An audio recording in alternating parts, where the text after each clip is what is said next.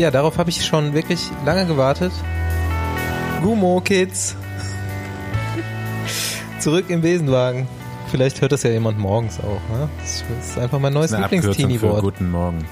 Endlich wieder Besenwagen. Endlich wieder äh, selbe Crew wie immer. Sommerpause ist vorbei und wir müssen uns jetzt wieder ertragen. Im re hoffentlich regelmäßigen Abstand. Präsentiert von Rafa.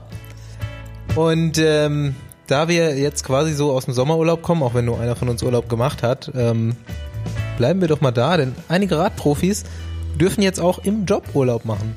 So wie Lecken Mord zurzeit. Bicycle Jesus, Andy wird das nochmal genauer erklären, äh, fährt gerade durch England, macht so eine schöne Hobbyveranstaltung mit und äh, lebt den Traum. Ich weiß nicht, ob das so traumhaft ist, was er da gerade macht. Der fährt irgendwie äh, einmal quer durch Großbritannien. GB Duro heißt das Ding. Ich glaube, die erste Etappe war über 600 Kilometer. Also ähm, wird mir jetzt persönlich nicht so viel Spaß machen. Der sieht auch aber auch so aus, als ob er das wirklich gerne macht. Der weiß nicht, was er im Moment für ein Körpergewicht und Körperfettanteil hat. Das ist also wirklich so. Also ich würde ihn eigentlich schon gerne einweisen lassen, so wie der im Moment aussieht. Ich glaube, der hat ja auch an den überall so Adern jetzt an den Beinen und so. Ich würde ihn eigentlich noch lieber schon fast zu einem Radrennen schicken und mal gucken, ob er wirklich auch jetzt schnell äh, schneller Rad fährt als sonst. Bergauf fahren kann, ja. Weil irgendwie geht er ja schon in dem da auf, was er macht, ne? Ähm, Ja gut, ich meine, ähm, kranke Veranstaltung auf jeden Fall. jeden 600 Fall. Kilometer, 400 Kilometer Etappen. Gut, es hätte natürlich auch keiner erraten können, dass es in England regnet. Was es jetzt auch tut. Ich habe dir heute so eine Story geschickt von ihm, äh, Instagram Story, äh, von seinen Füßen. Hast du die gesehen? Ja. Kann sich mal jeder angucken. Kriegt man einen kleinen Eindruck von, äh, was weiß ich, 500 Kilometer im Regen fahren. Faul Boss, hast du dazu eine Einschätzung? Nö, ziemlich bekloppt, aber geil. Würdest du auch machen? So Nee. bezahlt, so als Job? Wenn du jetzt Profi Nee. wärst? Ich find's geil, dass Leute das machen, aber mich reizt das halt gar nicht. Also, Du willst Watt und Competition. genau. Also man kann ja lange Strecken fahren, aber warum so alles an einem Stück, so ohne Schlaf und so, das check ich halt nicht. Macht Da hast du schon recht. Also, das ist schon geil, auch lange an einem Tag zu fahren, aber dann geil zu schlafen und was zu essen ist schon auch geil. Ja, nee, Fabi und ich sind auch schon mal in drei Tagen von Frankfurt nach Nizza gefahren. Da hatten wir auch so ein bisschen äh, nicht schlafen und nur Radfahren den ganzen Tag, was ein bisschen zu wenig äh, Urlaubscharakter hatte. Naja, gut. Ähm, weiter ins Profigeschäft jetzt rein. Fertig mit Urlaub. Erstmal, ich nehme das jetzt mal vorweg hier, Dege hat sich im Sprint über Sagan beschwert. Und mir wurde das zugetragen von einem Kumpel und der wollte Staufis Einschätzung dazu haben. Hast du den Sprint vor Augen? von welchem Radrennen reden wir jetzt? Also das ist ja jetzt schon eine ganze Tour Weile de her. Suisse. Tour de Suisse ist Tour gar nicht so lang her. Zwei Wochen. Ah ja. Ähm, ja, da war ich sogar da. also ich war wirklich vor Ort bei dem Rennen und äh, da habe ich dann auch nach, direkt unmittelbar nach dem Rennen so mit Fahrern da gesprochen und so, ja, hier hast du gesehen, die haben sich wieder aufgeregt und dann dachte ich mir so, ja gut, wäre jetzt eigentlich eine Überraschung, wenn sich Dege mal nicht aufregt nach dem Sprint, weil das macht er auch gerne öfter. Ähm, Also sieht, sieht für mich jetzt auch relativ normal aus. Aber man sieht halt doch immer gar so nichts, aus- oder? Nee. aus Fahrerperspektive ist es halt manchmal ein bisschen anders, ne? Das kommt dann im Fernsehen halt nicht so rüber. Also Jasper Stuyven fährt da eigentlich auch ein bisschen blöd, finde ich. Also der fährt erstmal sie, so. sieht, sieht man die Aktion vor der Kurve? Oder ich Ja, ja, man sieht die Aktion vor der Kurve, ja. Es gibt keine Aktion. Jasper Stuyven kommt mit Dege am Hinterrad an die Spitze des Feldes gefahren, die in dem Moment Sagan ist. Aber Jasper Stuyven fährt nicht geradeaus, sondern zieht schon so ein bisschen in den Außenbereich der Kurve und fährt somit eigentlich tatsächlich so ein bisschen vor Sagan. Und der kriegt es relativ leicht gemacht, sich hinter ihn zu positionieren. Und Dege hält nicht fest genug dagegen in dem Moment. Also das passiert halt vorne im Sprint. Wenn du es willst, machst es. Und dann fährt Stuyven schön Sagan den Sprint an. Also keine Ahnung. Ja, also deswegen, also im Fernsehen kommt's ja auch nicht immer so rüber, warum sich Dege da jetzt beschwert Ja, hat, ne? Kann ja auch irgendwie was ganz anderes sein, so, weiß ich nicht. Warum hast du jetzt schon wieder gewonnen? Warum ist die Zielankunft so beschissen? Also die war echt schon ein bisschen kriminell. Nee, er hat sich schon über Sagan beschwert und dass man das so nicht machen würde. Das wäre over the limit. Ja, aber jetzt du ja auch mal ein bisschen so in Deges äh, Situation reinversetzen. Wenn es Saga nicht geben würde, wie viel hätte er eigentlich schon gewonnen in seiner Karriere? Michael Matthews. da Da gibt's so, so ein paar, ne? Die könnten sich alle über den aufregen. Ähm, Ja gut, also Sagan hat sich ja jetzt schon zurückgehalten dieses Jahr bis jetzt, ja. Jetzt kann er mal wieder was gewinnen. Ja, das stimmt. Ne? Immer wenn man denkt, so, der, bei dem geht es bergab, meldet er sich zurück. Hatten wir ja schon mal. Gut, es haben ein paar Leute, die relativ neu sind im Radsport, mal ihre ersten Profirennen gewonnen, worauf äh, ich auch so ein bisschen gewartet habe. Wort van Art hat angefangen. Geh neu zum Radsport stellen. Ja, come on. Schon zweimal Weltmeister im Cross, aber Wie, wie lange fährt er? Seit letztem Jahr. ja, erstmal Zeitfahren gewonnen bei der Dauphiné. Wusste man auch nicht, dass das kann. Kann er. Und äh, ich glaube direkt am nächsten Tag oder was, ne? Hat er direkt noch Sprintankunft gewonnen. Gegen Sam Bennett auch? ja, Ja, krass. Einmal Höhentraining. Läuft bei ihm. Talent. Am Berg ist er dann aber glücklicherweise nicht mehr mitgefahren. Dann wäre es irgendwie unglaubwürdig geworden. Ja, aber der Zeitfahrsieg hat mich jetzt schon so ein bisschen überrascht, muss ich sagen. Also gerade da bei so einem Rennen wie der Dauphiné, wo die ganzen Tourfavoriten eigentlich auch so jetzt schon in der Form hinkommen, die Richtung Topform geht, äh, letzte Vorbereitungsrennen vor der Tour de France, dass der dann da das Zeitfahren gewinnt, also das hat mich echt schon, da war ich echt überrascht. Also das hätte ich ihm auch nicht zugetraut, also in keinster Weise. Die Sprintetappe, die er dann mehr oder weniger gewinnt, ja okay, ähm, war jetzt nicht so die Überraschung, aber das Zeitfahren, keine Ahnung, vielleicht, äh, da, aber ich finde auch generell irgendwie das Team fährt dieses Jahr richtig stark, ne? Brutal, auf jeden Fall. Also, Dafür echt, ein- es ist ja eigentlich auch nur so im Gesamtklassement, wo von dreiwöchigen Grundfahrten, wo noch kein Sieg steht bei denen. Sonst sind die ja einfach Bombe. Und zwar super breit aufgestellt auch. naja. Wie würde der äh, Trainer Fossi das da Der einschätzen? Trainer Warum? Fo- Fossi ist sehr fokussiert gerade. Ja. Ich habe gerade nicht zugehört, um ehrlich zu sein. Ich kann nicht multitasken. Ähm, Bist du schon wieder bei Tinder unter, aktiv? ja, gerade? genau. Es geht wahrscheinlich um Jumbo Wismar, oder? Jumbo Wismar, Ja, kannst du mir erstmal erklären, wie so ein Crosser auf einmal so ein Zeitfahren gewinnt? Ja, aber dazu musst du dir halt mal angucken, was er für eine Art von Crosser ist. Er ist ein ganz anderer. Ja, Van Art heißt er doch schon. Der war gut. Der war gut. Nee, aber Instant ähm, Rimshot. nee, der, zum Beispiel Mathieu Van der Poel, der fährt halt die Crossrennen ganz anders als Van Aert. Van Aert ist eher immer so ein Diesel. Also das Zeitversieg war schon überraschend, aber jetzt auch nicht unbedingt. Aber der fährt, meinst du, der fährt auch so eher die, die Crossrennen so wie so ein Zeitfahren, so gleichmäßiger oder was? Ist nicht so explosiv? Ja, so ist er im letzten Jahr zumindest die Crossrennen gefahren. Ja. Und das warum gewinnt er dann Sprint? Das wollte ich gerade sagen, weil genauso habe ich das Ja. eigentlich auch wahrgenommen, wie du Ja, sagst. Alter, aber, aber, der ist halt, wenn, ich glaube, wenn du halt stark bist, bist du halt stark, ne? Wenn der halt trotzdem noch deine Kami für 1000 Watt da fahren kannst, dann ist es halt Juppe. Der, Ist aber der, der hat auch kein Kreuz, ne? Also Van Art ist gefühlt nur Kopf oben rum. Ja, und Beine halt, ne? Irgendwie Ja. unten so ein bisschen. Also Ja, nee, Van der Poel der hat ja schon so ein bisschen Kreuz auch und so. Also ich glaube auch schon, dass Van Art mega aerodynamisch ist vom Körperbau.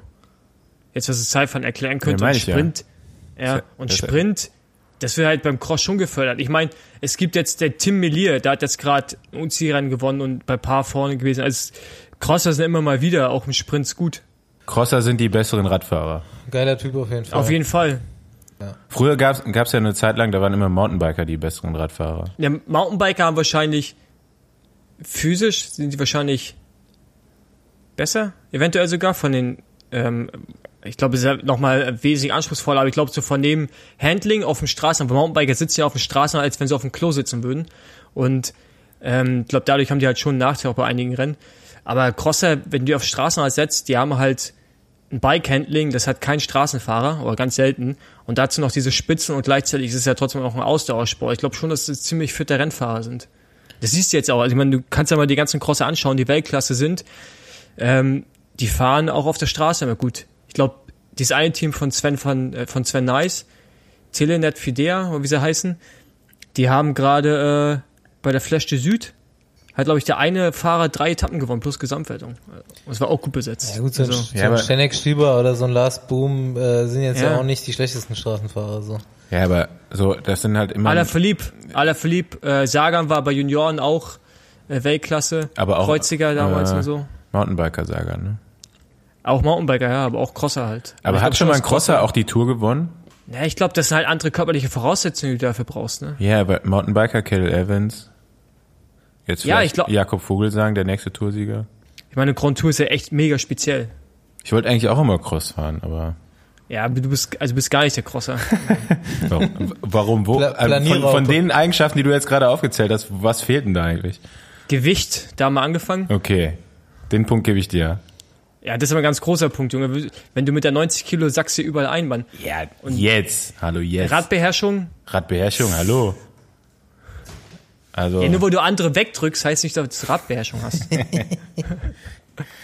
also du bist mir noch in keiner Abfahrt weggefahren, Fossi. Ja, gut. Ja, genau. Frag dir mal warum. ja, auch nicht in den Kurven, also. Wer ja auch ganz gute Radfahrer sind, dann sind Fußballer. Was ist das für eine These? Remco hat nämlich auch seinen ersten Profisieg eingefahren. Ah ja, und weißt du, wer übrigens auch mal vorher, vor seiner Profilaufbahn Fußballer war? Andi Stau. N nee, ich habe es andersrum gemacht. Aber äh, Greg von Avermaet war auch Torwart bei einer äh, belgische, auf einem relativ hohen Niveau in Belgien. Belgische Fußballer, da sind, äh, ja gut, das sind halt einfach alles Fahrradfahrer.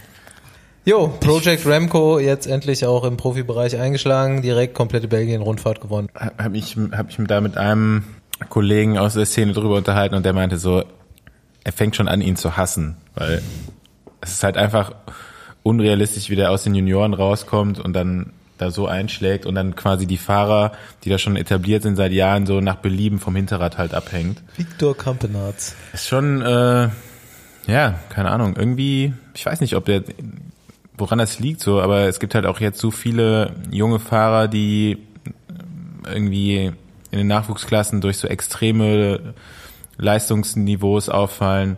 Ich bin mal gespannt, ob jetzt Remco vielleicht auch nicht so das Ausnahmetalent ist, sondern so der erste von so einer Generation, die nochmal irgendwie mit einem ganz anderen Level ähm, ja, ins Profigeschehen kommt. Siehe Marco Brenner aus deutscher Sicht bevor wir Profis geworden sind, der konnte als U23-Fahrer, warst du froh, wenn du durchgefahren bist, ein UCI-Radrennen. Ja, also ich meine, da hat sich jetzt einiges getan und das liegt auch an anderen Dingen, nicht nur an der Leistung von uns, sondern an äh, anderen Gegebenheiten. Ich glaube schon, dass da immer ein stetiger Wechsel, Wechsel ist, aber ich glaube nicht, dass die Watt, ich meine, ist ja nicht auf einmal mehr Talent da draußen, also ist halt, ich glaube schon noch, dass die Watt irgendwo im gleichen Radius sich bewegen es gibt immer diese Ausnahmetalente, aber. Also ich habe glaub, ich hab, ich hab schon das Gefühl, dass sich das so insgesamt angehoben hat. Also die Leistungs, das Leistungsniveau einfach sich angehoben hat über die Jahre. Ähm, keine Ahnung, über die Breite auch, meinst du? Kann ja auch sein, dass die auch heutzutage schon alle, die kommen ja aus den Junioren und U23 äh, Klassen, kommen die ja raus zu den Profis und wissen ja alles über Trainingswissenschaft und Leistungsanalyse und das, das weiß ich ja bis heute noch nicht so ungefähr. Also ich glaube nicht, dass die leistungsfähiger sind. Ich glaube, wie du es gerade, was du gerade sagst, dass die halt früher auch schon auf einem höheren Niveau sind, weil die halt mehr Zugang zu solchen Informationen haben als wir damals. Wenn wir irgendwas wissen, musst du dir halt ein Buch kaufen. Weißt du, und jetzt googelst du halt oder zur Not scrollst du durch Instagram, wenn du einen richtigen Account folgst, der haut dann auch jeden Tag irgendeine These raus über das Training. Jeder hat mittlerweile einen Trainer, man. Alter, wir wurden damals vom Radsporttrainer wie Markus Bucker trainiert du halt im Westen, ich halt im Osten, weißt du, und das ist halt. Nee, nee, nee, ähm, das wäre jetzt mein Tipp geworden nie, auch. Ich hatte gar keinen Trainer bis zur U23. Ja, oder, genau, du hattest gar keinen Trainer. Das hat ja, das gibt's ja heute ganz selten noch. Ist ja mittlerweile bei Juniorenteam, wo zum Beispiel Marco Brenner fährt, äh, den du ja auch betreust. Ich meine, die haben halt einen sehr, sehr guten Trainer, Sportwissenschaftler. Ey, das hast du ja früher bei einigen Profiteams nicht mehr gehabt. Also die Grundvoraussetzungen sind ganz, ganz andere. Äh, Ulle war jetzt vielleicht relativ früh relativ stark, aber äh, ansonsten jetzt, wenn so ein jetzt gerade wieder Sivakov, äh, Bernal da reinkommen, sau jung sind und trotzdem eigentlich gewinnen können, schon auch Rundfahrten einwöchige. Ich hatte zum Beispiel damals, ähm, als ich in Girona gewohnt habe, den Teil gegen hat, da kam, fährt er auch jetzt bei Ineos, der kam frisch aus den Junioren hoch. Im letzten Juniorenjahr habe ich noch mit ihm zusammen trainiert, im Girona oder schon zusammen trainiert und der hat professionellen Bedingungen hat er da äh, gearbeitet, die hatte ich bis dahin bei gar keinem Team, wo ich war. Und das, ja, das ist halt ähm, komplett andere Grundvoraussetzung. Ja, der ist damals schon bei dem Nachwuchsteam von Axel Merckx gefahren. Und ähm, von daher ist es, glaube ich, echt schwer zu vergleichen und zu sagen, dass die Rennfahrer jetzt besser sind. Ich glaube einfach nur, dass die früheren Zugriff haben, Zugriff haben auf bessere Technik. Mein Instagram-Tipp zu den ähm, Trainingslehre, Radsportsachen äh, wäre dann ganz klar Radsporttrainer, Ed Radsporttrainer, der ähm, die einzige Ostkonstante in Burgis Leben, in Max Burkhardts äh, bayerischem Leben, den er jetzt gerade äh, schön durch die Woche in Livigno bringt und komplett kommentiert und dokumentiert. Es ist großartig, wirklich. Radsporttrainer Klaus Fischer Entdecker von Markus Burkhardt, Radprofi und 900 Siege als Trainer. RRV, RSC, Venusberg. Venushügel meinst du? Venushügel. Ernsthaft? Heißt der Verein so? Venusberg? Interessant auch, aber ich finde, ohne Scheiß, also Burgis Instagram Stories waren ja schon immer sehr, sehr gut. Aber das, was er gerade mit seinem ehemaligen Trainer macht, der ja anscheinend immer noch irgendwie so seine Betreuung macht, äh, ist wirklich überragend. Ne? Also auch die Art und Weise, so er stellt ihm halt immer so eine Frage und dann kommt von, von ihm halt immer nur so ganz kurz eine Antwort. Ähm, ich find's super. Ich lach mich die ganze Zeit schlapp. Wir schicken uns das auch die ganze Zeit hin und her. Großartig. Burgi hat auch dazu aufgerufen, äh, dass man da noch Fragen an den Radsporttrainer stellen kann. Haben wir beide heute auch gemacht, Hab leider ich? noch keine Antwort bekommen. Nee, ich hoffe, Keiner das kommt. Also ich habe auch extra für dich eine Frage gestellt, Paul. Ähm, ich wollte vom Radsporttrainer wissen, ob er nicht einen Tipp für dich hat, wie man so ein Erfolgstrainer werden kann im Radsport. Du bist ja noch so einer der Nachwuchstrainer. aber da kam bis jetzt noch nichts. Keine Ahnung, vielleicht, vielleicht gibt's auch keine Tipps, ich weiß noch nicht, aber Was den Radsporttrainer, glaube ich, nochmal wesentlich nach vorne bringen würde, wären wär ein paar Modetipps vom Fossi, vom Modefossi. Ja, da habe ich natürlich gerade was ganz Heißes äh, äh, rumliegen. Und zwar das aktuelle Besenwagen-T-Shirt. Noch bis zum Ende der deutschen Meisterschaft am kommenden Sonntag unter shop.besenwagen.com. Ähm, die Pre-Order geht dann raus und der Versand findet dann innerhalb der nächsten zwei Wochen statt. Richtig geil. Das wollte ich ja schon immer haben. ich habe ich hab ja schon eins. Kommt super an. Bei wem? Generell so, keine Ahnung, man wird immer drauf angesprochen, so bekannte, bekanntes Design, ähm, fällt direkt ins Auge, ist wirklich, wie Paul schon sagt, ist ein Must-Have auf jeden Fall für 2019. Naja, okay, äh, Tour de France. Tour de France. Stimmt, da ist noch Tour de. France, Ey, nächste Woche. Ohne Scheiß. Völlig unvorbereitet komme ich jetzt auch in diese Tour de France rein. Wir haben, das muss man mal kurz bei dem Stichwort Tour de France anbringen, wir haben quasi so ein bisschen Jubiläum auch, weil ich glaube, das könnte so die letzte Sendung im ersten Jahr Besenwagen sein. Ja, wir haben, wir haben glaube ich, während, Während der Tour de France haben wir angefangen, genau. Aber wir haben uns jetzt um die äh, Bei der deutschen Meisterschaft habe ich Paul kennengelernt. Gründungsjubiläum haben wir jetzt. Gründungsjubiläum. Ja. Süß. Ja, auf jeden Fall ähm, Tour de France. Äh, erstmal Hauptinformation, was hat eigentlich Chris Froome da gemacht? Also die Vorentscheidung ist jetzt schon gefallen, erstmal. Eine der Vorentscheidungen. Er gewinnt nicht, ne? Nee, der fährt, glaube ich, nicht mehr Rad dieses Jahr. Ja, okay. Ich würde jetzt schon gerne nochmal auf diese Verschwörungstheorie äh, zurückkommen. Ist Ja, der, ist der ey, überhaupt gestürzt? Ist der überhaupt gestürzt? Jungs, okay, ich habe lass so, einen nassen- ich hab so einen nassen Arsch, das ist unglaublich, Mann. Ich, ich, ist bei euch nicht so warm, ey. Paul, du weißt, dass hier alles aufgezeichnet wird, ne? Irgendwann, bevor wir diesen Besenwagen einstampfen, da kommt nochmal eine Folge, da so Sprüche von dir raus. Oh, ich hab so, ey Jungs, ich hab so einen nassen Arsch gerade. Ich komme gerade aus dem Berghain, ich hab so einen nassen Arsch. ja, wollen wir nochmal zurück zur Tour de France? Ähm, Die Tour de France ist ähnlich wie der Giro dieses Jahr. Ähm, fängt flach an, wird mittelgebirgig. Es geht zuerst durchs äh, Zentralmassiv und erst Mitte, Ende der zweiten Woche in die Pyrenäen. Nochmal kurz flach und dann direkt Alpen. Also könnte tatsächlich eigentlich gar nicht so unspannend werden. Also es sind sehr wenige Zeitfahrkilometer dabei, aber je länger es geht, desto bergiger wird's. Hinten raus wird's relativ brutal. ich halte es da eigentlich auch so, auch wie früher immer, wenn man zu einer Rundfahrt hingekommen ist, da habe ich immer erst so vor Ort quasi die Strecke angeguckt. Ich habe jetzt auch gar keine Ahnung, wo die Tour de France langfährt. Ich weiß nur, dass sie in Brüssel startet. In Paris endet. Genau, in Paris endet.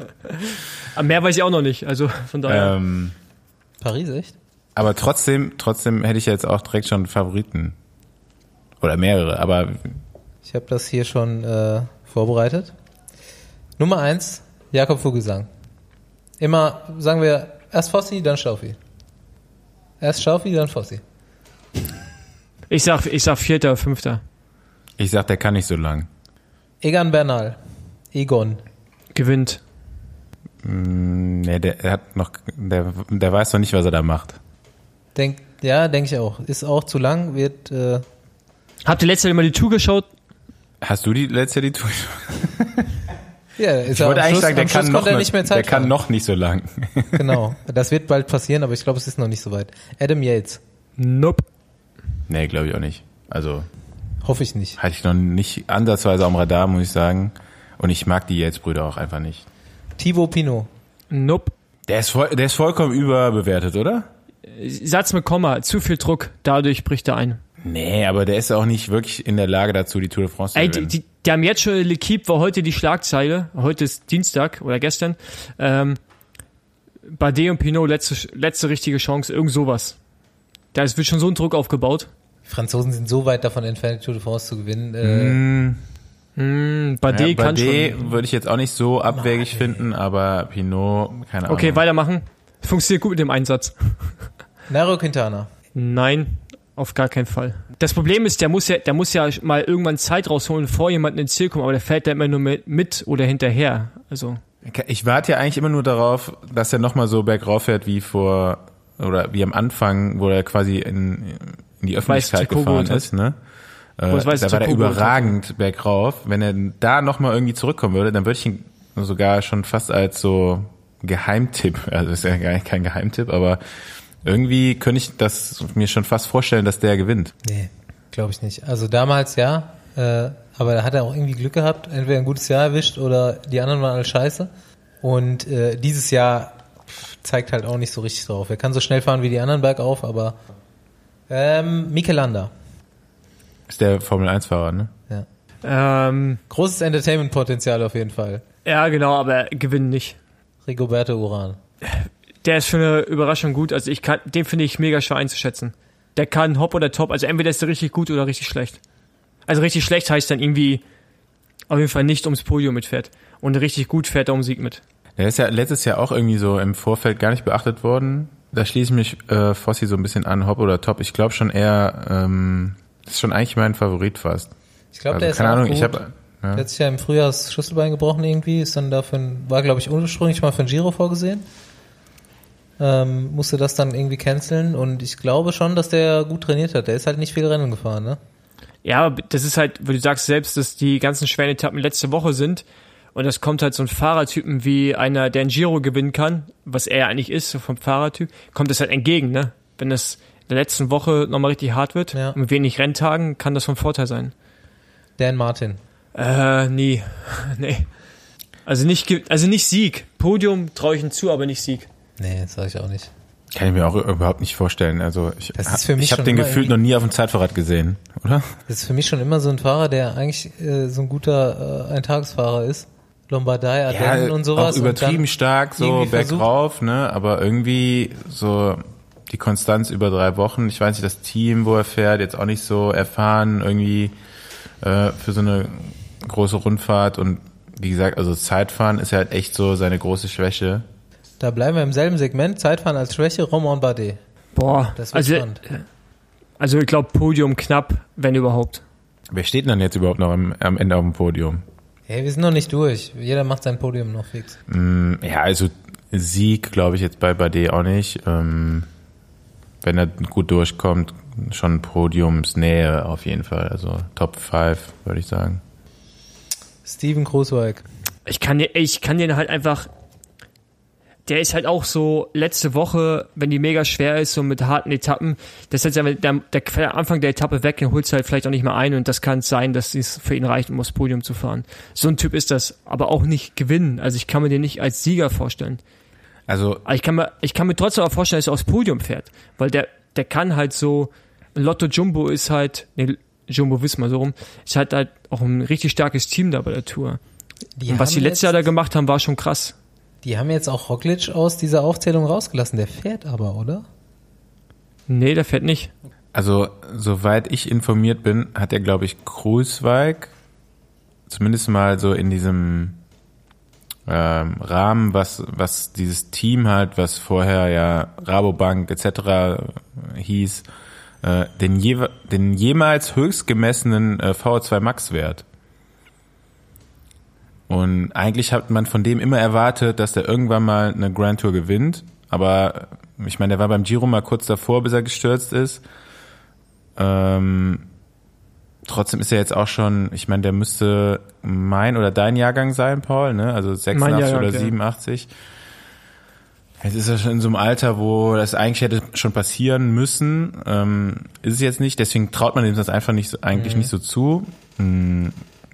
Glaube ich aber auch dieses Jahr nicht, ehrlich gesagt. So, keine Ahnung. Die Wobei irgendwie das Team ja dieses Jahr schon insgesamt super stark fährt, Ja. aber ich kann es mir einfach nicht vorstellen. So, keine Die Ahnung. haben noch George Bennett dabei auch, oder? Ja, also ich glaube, also es gibt, also ich finde, das Rennen ist mega offen. Also so, ich glaube, es gibt nicht viele Siegkandidaten, also die wirklich, also wo man dann sagt, okay, das ist, aber so fürs Podium finde ich es mega offen. Aber George Bennett hat auch eine zu radikale Einstellung gegen Doping, um eine Grand Tour zu gewinnen. Ich finde George Bennett auf jeden Fall geil. Also ich würde es George Bennett wünschen, dass er da in die Top Ten fährt. Der war bei der, ich glaube, Kalifornien-Rundfahrt hat er schon richtig gut äh, aufs Pedal gedrückt. Und äh, ist ja immer, der war jetzt, glaube ich, Steht auch. der jetzt in deiner Liste mit drin? nee, der steht nicht drin. Ich habe den nur Ja, bei nicht- Visma noch genannt dazu. Ja, okay. Der steht auch nicht umsonst nicht da drin, weil Ja. drei Wochen bei dem wird halt einfach Ja, nie passieren, glaube ich. Gucken wir mal. Äh, Garen Thomas. Kann gewinnen. st- Stimmt, den gibt's ja auch noch. Ähm, ist für mich jetzt eigentlich so vom Papier her der Top-Favorit, aber man weiß halt nicht so, wie die Form ist. Und da glaube ich eher, der ist da ganz weit davon entfernt, wo der letztes Jahr war. Und deswegen glaube ich auch nicht, dass der ansatzweise um den Gesamtsieg mitfährt, ehrlich gesagt. Ich sag da auch, wie Quintana, der hat letztes Jahr super Glück gehabt, super starker Fahrer, kann eigentlich immer alles, wenn alles stimmt, aber der hat doch fünfmal probiert, eine Grand Tour zu gewinnen vorher und hat sich immer auf die Fresse gelegt oder es war irgendwas. Und diese Konstanz hat er eigentlich grundsätzlich nicht. Wenn mal kurz alles klappt, dann kann er das machen. Also da, da, da bei zwei Tour de France vorher, mindestens, ähm, hat ein Tag immer gefehlt, es war am Ende. Und er hat er letztes Jahr ausgebügelt bekommen. Also ich finde schon, dass er jetzt letztes Jahr bewiesen hat, dass er über drei Wochen performen kann. Ja, und das er sage ich auch vorher, gar nicht. Aber er hat sich Nee, einfach super aber- oft auf die Fresse gelegt. aber nicht in der Tour. Das war bei anderen Rennen Giro, davor. der Tour durfte er ja nie selber fahren. Da war ja immer für die anderen eingeplant. Beim Giro hat er einmal probiert, auf Gesamtwertung zu fahren. Also ich will damit nur sagen, dass, dass die Versuche, die er hatte und wo er dann als Helfer unterwegs war, hat er jeweils immer nur einen Tag gehabt, bevor es richtig, bevor letztes Jahr, äh, wo er eingebrochen ist und selbst danach war er auch wieder stark. Also ähm, ich traue es dem schon zu. Also das ist halt der erfahrenste, ne? Das ist halt der, der schon mal so eine Grand Tour gewonnen hat. Ich meine, Nibali fährt, glaube ich, auch. Das ist jetzt die letzte Nummer, die kommt. Ja. Und den kann ich halt gar nicht einschätzen. Der war auf einmal so stark beim Giro.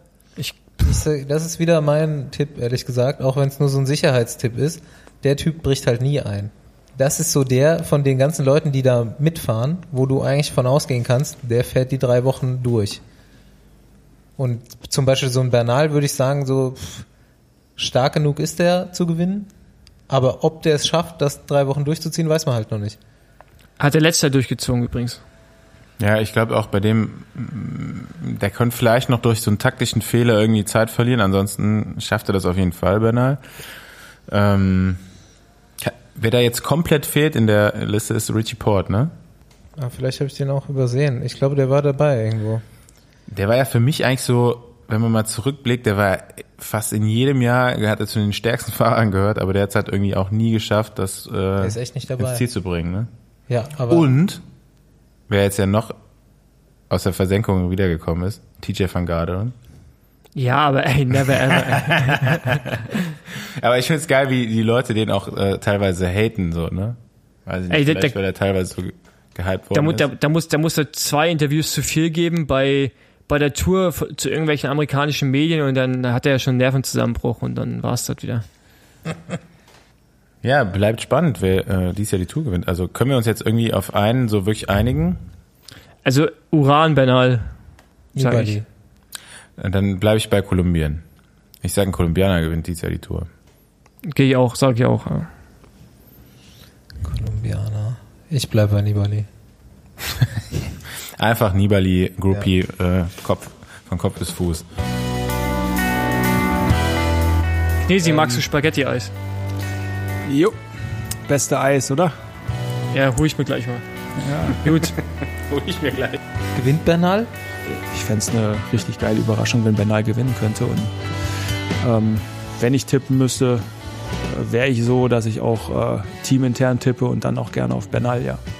Team In Ineos äh, fährt dann gar nicht für Geron Thomas, sondern für Bernal, oder?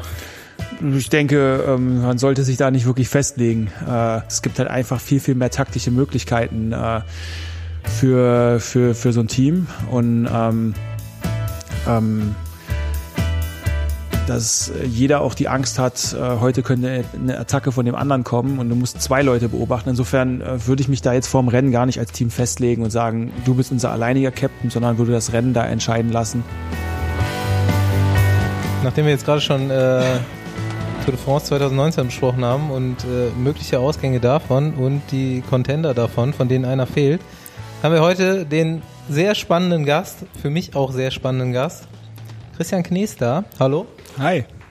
Ähm, der da nämlich schon gefühlte Jahrzehnte in England fährt und die Jungs danach persönlich kennt.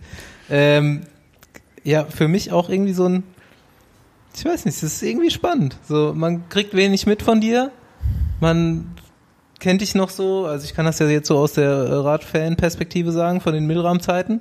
Und danach war es geil und äh, du warst irgendwie immer so eine Macht. Aber man kriegt in Deutschland nicht viel davon mit. Oder nehmt ihr das anders wahr?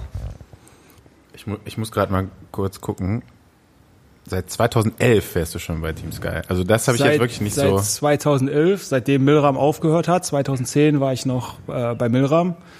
Äh, bin jetzt im neunten Jahr, bin damit auch schon ähm, viertdienstältester ähm, bei Sky, äh, beziehungsweise jetzt Ineos.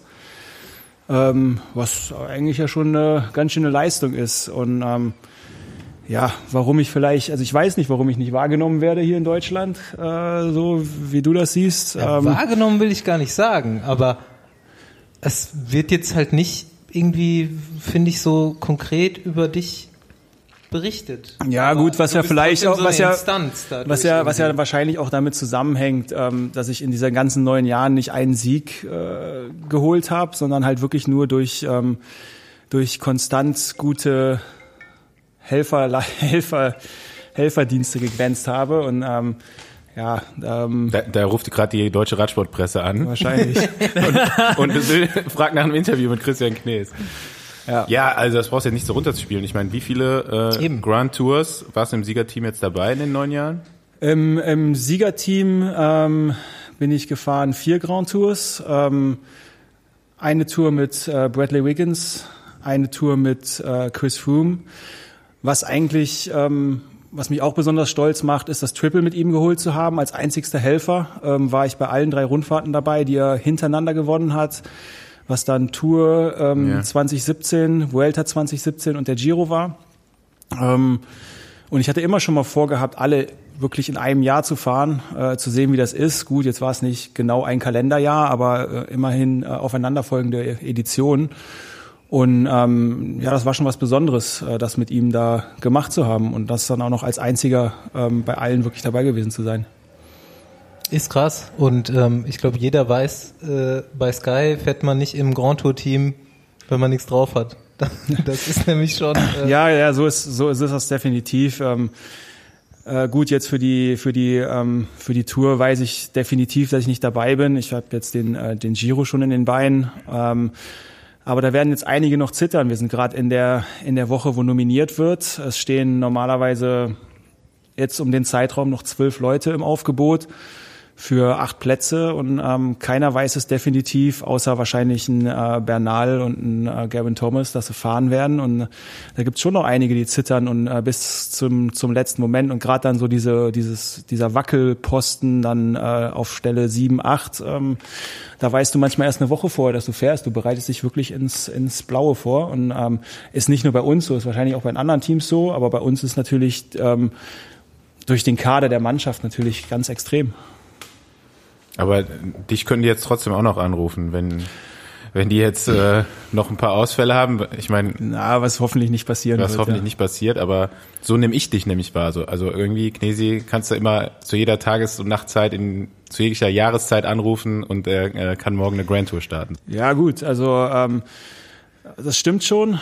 Ähm, auch jetzt gerade die letzte Rundfahrt, die ich gefahren bin, Route Süd, habe ich äh, drei Tage vorher Bescheid bekommen. Ähm, der sportliche Leiter Brad Lancaster meinte, boah, ich könnte Christian gebrauchen bei dem Rennen, äh, hast du nicht Bock zu fahren?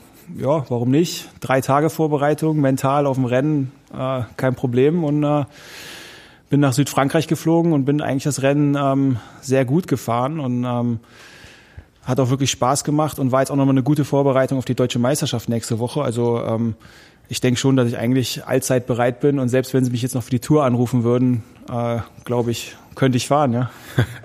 Aber machst du das denn wirklich so, dass du die ganze Zeit voll im Saft stehst, so im Training, ne? Oder machst du das mittlerweile alles so ein bisschen über die Erfahrung mit Auge auch? Ähm, ich, natürlich, Erfahrung hilft sehr viel. Ähm, bin jetzt schon ähm, einige Jahre im Geschäft und äh, da, da kannst du sehr viel mit Erfahrung machen, aber es war schon immer eigentlich so, dass ich äh, ein sehr konstanter Fahrer war und eigentlich ähm, konstant gut mit Höhen ab und zu mal drin, aber eigentlich wirklich nie schlecht. Und insofern ähm, kann ich eine gewisse Grundleistung immer abrufen. Hast du einen Trainer bei, bei Ineos oder trainierst du dich selbst auf eine gewisse Art und Weise? Weil ich kann mir vorstellen, so Rennfahrer wie du bist, ist wahrscheinlich auch schwierig mit deiner Erfahrung da, äh, dass so ein Trainer dir strukturelle Pläne ausgibt und du die zu 100 Prozent befolgst, auch im Hintergrund, dass du Familie hast und ähm, ja, wie so einen gewissen Erfahrungsschatz hast. Ja. Ähm, also äh, mittlerweile ist es ja so bei allen World Tour Teams, dass ähm, Trainer dort engagiert sind und die auch mit den Sportlern zusammenarbeiten müssen. Und äh, bei uns ist das auch nichts anderes. Und bei uns ist das ja alles nochmal eine Nummer ähm, ähm, ja, sportlicher und, und ähm, mehr, ähm, mehr gesteuert. Und ja, ich habe einen äh, Trainer bei Ineos. Ähm, Spitzname Wok. Ähm, mit dem arbeite ich erst seit diesem Jahr zusammen, habe hab gewechselt, ähm, weil ich einfach nochmal neuen Input haben wollte. Ähm, vorher mit Milram, da habe ich wirklich immer einfach nur so bisschen laut, äh, ja, einfach nur drauf los trainiert, ähm, habe mir selber so ein bisschen meinen Plan zurechtgeschrieben ähm, und bin dem seit seitdem ich bei Sky bin und jetzt bei Ineos halt wirklich in dieses strukturierte Training äh, richtig eingestiegen und ich wollte es letztes Jahr nochmal probieren vor der Deutschland-Rundfahrt einfach ohne ähm, ohne diese Struktur zu trainieren, habe da auch die Freiheiten von meinem damaligen Trainer bekommen. Hat nicht funktioniert. Ich musste mir selber meine Intervalle und alles dann richtig zurechtschreiben. Also ähm, aber das funktioniert gut. Das ist äh, alles mit Kommunikation zu bewältigen. Ich sage ihm, wie mein Plan für die nächste Woche aussieht, ähm, was familiär ansteht und dann versuchen wir das einzuarbeiten. So, jetzt holen wir noch mal ein bisschen weiter aus. Es wird nämlich definitiv Leute geben, die deinen Namen vielleicht schon mal gehört haben, aber die eigentlich gar nicht wissen, wo du herkommst. Und ähm, wir haben es jetzt schon mal gesagt, und du hast gerade auch gesagt, bei Milram bist du gefahren. Äh, wie Fossi auch. Das ist so äh, auch der die Anlaufstelle der deutschen Profis unserer Generation. Und ähm, davor bei Wiesenhof, bei Wiesenhof, mal, ne? Das bei ist, Wiesenhof, ja, das ja. ist auch so der Klassiker. Jetzt bist du von Milram zu Sky gewechselt. Sag mal die größten Unterschiede, die du dann erlebt hast in dem Jahr. Zum, vielleicht zum deutschen Radsport, zu Team Milram, zu was auch immer. In welche Strukturen bist du da gekommen? Naja gut, ähm, die Unterschiede ähm, sind jetzt eigentlich nicht so gravierend. Äh, beide haben Fahrräder, beide Teams äh, und einen Teambus und ähm, Sogar italienisch, ne? ähm, es ist eigentlich relativ gleich. Ähm, was natürlich der ähm, der Riesenunterschied bei damals dann Sky war. Ich habe ähm, als sie mich engagiert haben, war ja relativ spät, weil ich hatte ja zwischenzeitlich eigentlich noch für ein ähm, australisches Team unterschrieben, äh, war auch schon im Trainingslager gewesen im November, äh, was da nicht stattgefunden hat. Ähm, hatten finanzielle Probleme, UCI hat die ähm, Lizenz nicht genehmigt und bin dann erst ähm, Ende Dezember, am 24. Dezember habe ich mit Dave Brailsford telefoniert. Das war äh, wirklich ein Weihnachtsgeschenk dann zu dem Zeitpunkt ähm, und äh, bin zu Sky und ähm, habe mir dann auf der Internetseite mal die, die Mannschaft angeguckt und das war ja dann wirklich ähm, das Who is Who des Radsports. Und diese Mannschaft, ähm, was bei uns halt ist, und das ist von damals bis heute geblieben, es, es gibt nie irgendwelche Debatten, wer zum Beispiel zuerst, ähm, zuerst seine Arbeit verrichtet oder, oder sonst irgendwas. Ähm, es wird halt einfach immer an einem Strang gezogen. Jeder weiß, warum er da ist, ähm, wofür er trainiert hat. Ähm, ähm, und ja, das ist es halt einfach. Ich glaube, das ist so das, ähm, das größte Geheimnis äh, dieser Mannschaft, diese mannschaftliche Geschlossenheit wirklich. Wie denkst du, kommt die zustande? Wie schaffen die das im Vergleich zu anderen Teams? Also man weiß ja einfach so von manchen Teams, die haben einfach so einen chaotischen Ruf und das geht ja bis in die höchste Liga des Radsports bis heute. Aber genau das nehme ich halt auch wahr bei Sky und Ineos. Das ist einfach super strukturiert, durchgeplant, aber auch nicht so, dass es. Es wirkt für mich zumindest nicht unsympathisch. Für manche mag es das wirken. Ja, es ist halt, es ist halt so wirklich, ähm, wenn du, wenn du Fahrer siehst, wenn du jemanden siehst wie einen äh, Michael Kwiatkowski, das ist ein Fahrer, der hätte in jedem anderen Team seine eigenen Rechte, der könnte Etappen gewinnen, der könnte in einer Tour de France in die Top Ten fahren. Aber er weiß halt, warum er bei damals Sky, jetzt Ineos ist. Ähm, es ist, um Froome zu helfen. Und er hat halt wirklich gesagt, ich möchte eine Rundfahrt gewinnen als Helfer. Das ist mein, das ist mein großes Ziel für ähm, 2017 war das, äh, wo wir zusammengefahren sind. Und da gab es Etappen, da hätte er locker gewinnen können oder ähm, ähm, zumindest in die Top Ten oder was auch immer machen können. Er hätte es zumindest probieren können, aber er hat nicht einmal einmal gefragt und das ist halt, weil es geht, ähm, es geht darum, es gab diese Etappe, wo Froome wieder ins Gelbe fährt, 15 bis 20 Sekunden rausholt und äh, das wäre eine perfekte Etappe für ihn gewesen, aber wirklich dieses eine Ziel steht halt im Vordergrund bei uns und da hält sich halt jeder dran und das ist halt wirklich unsere Stärke.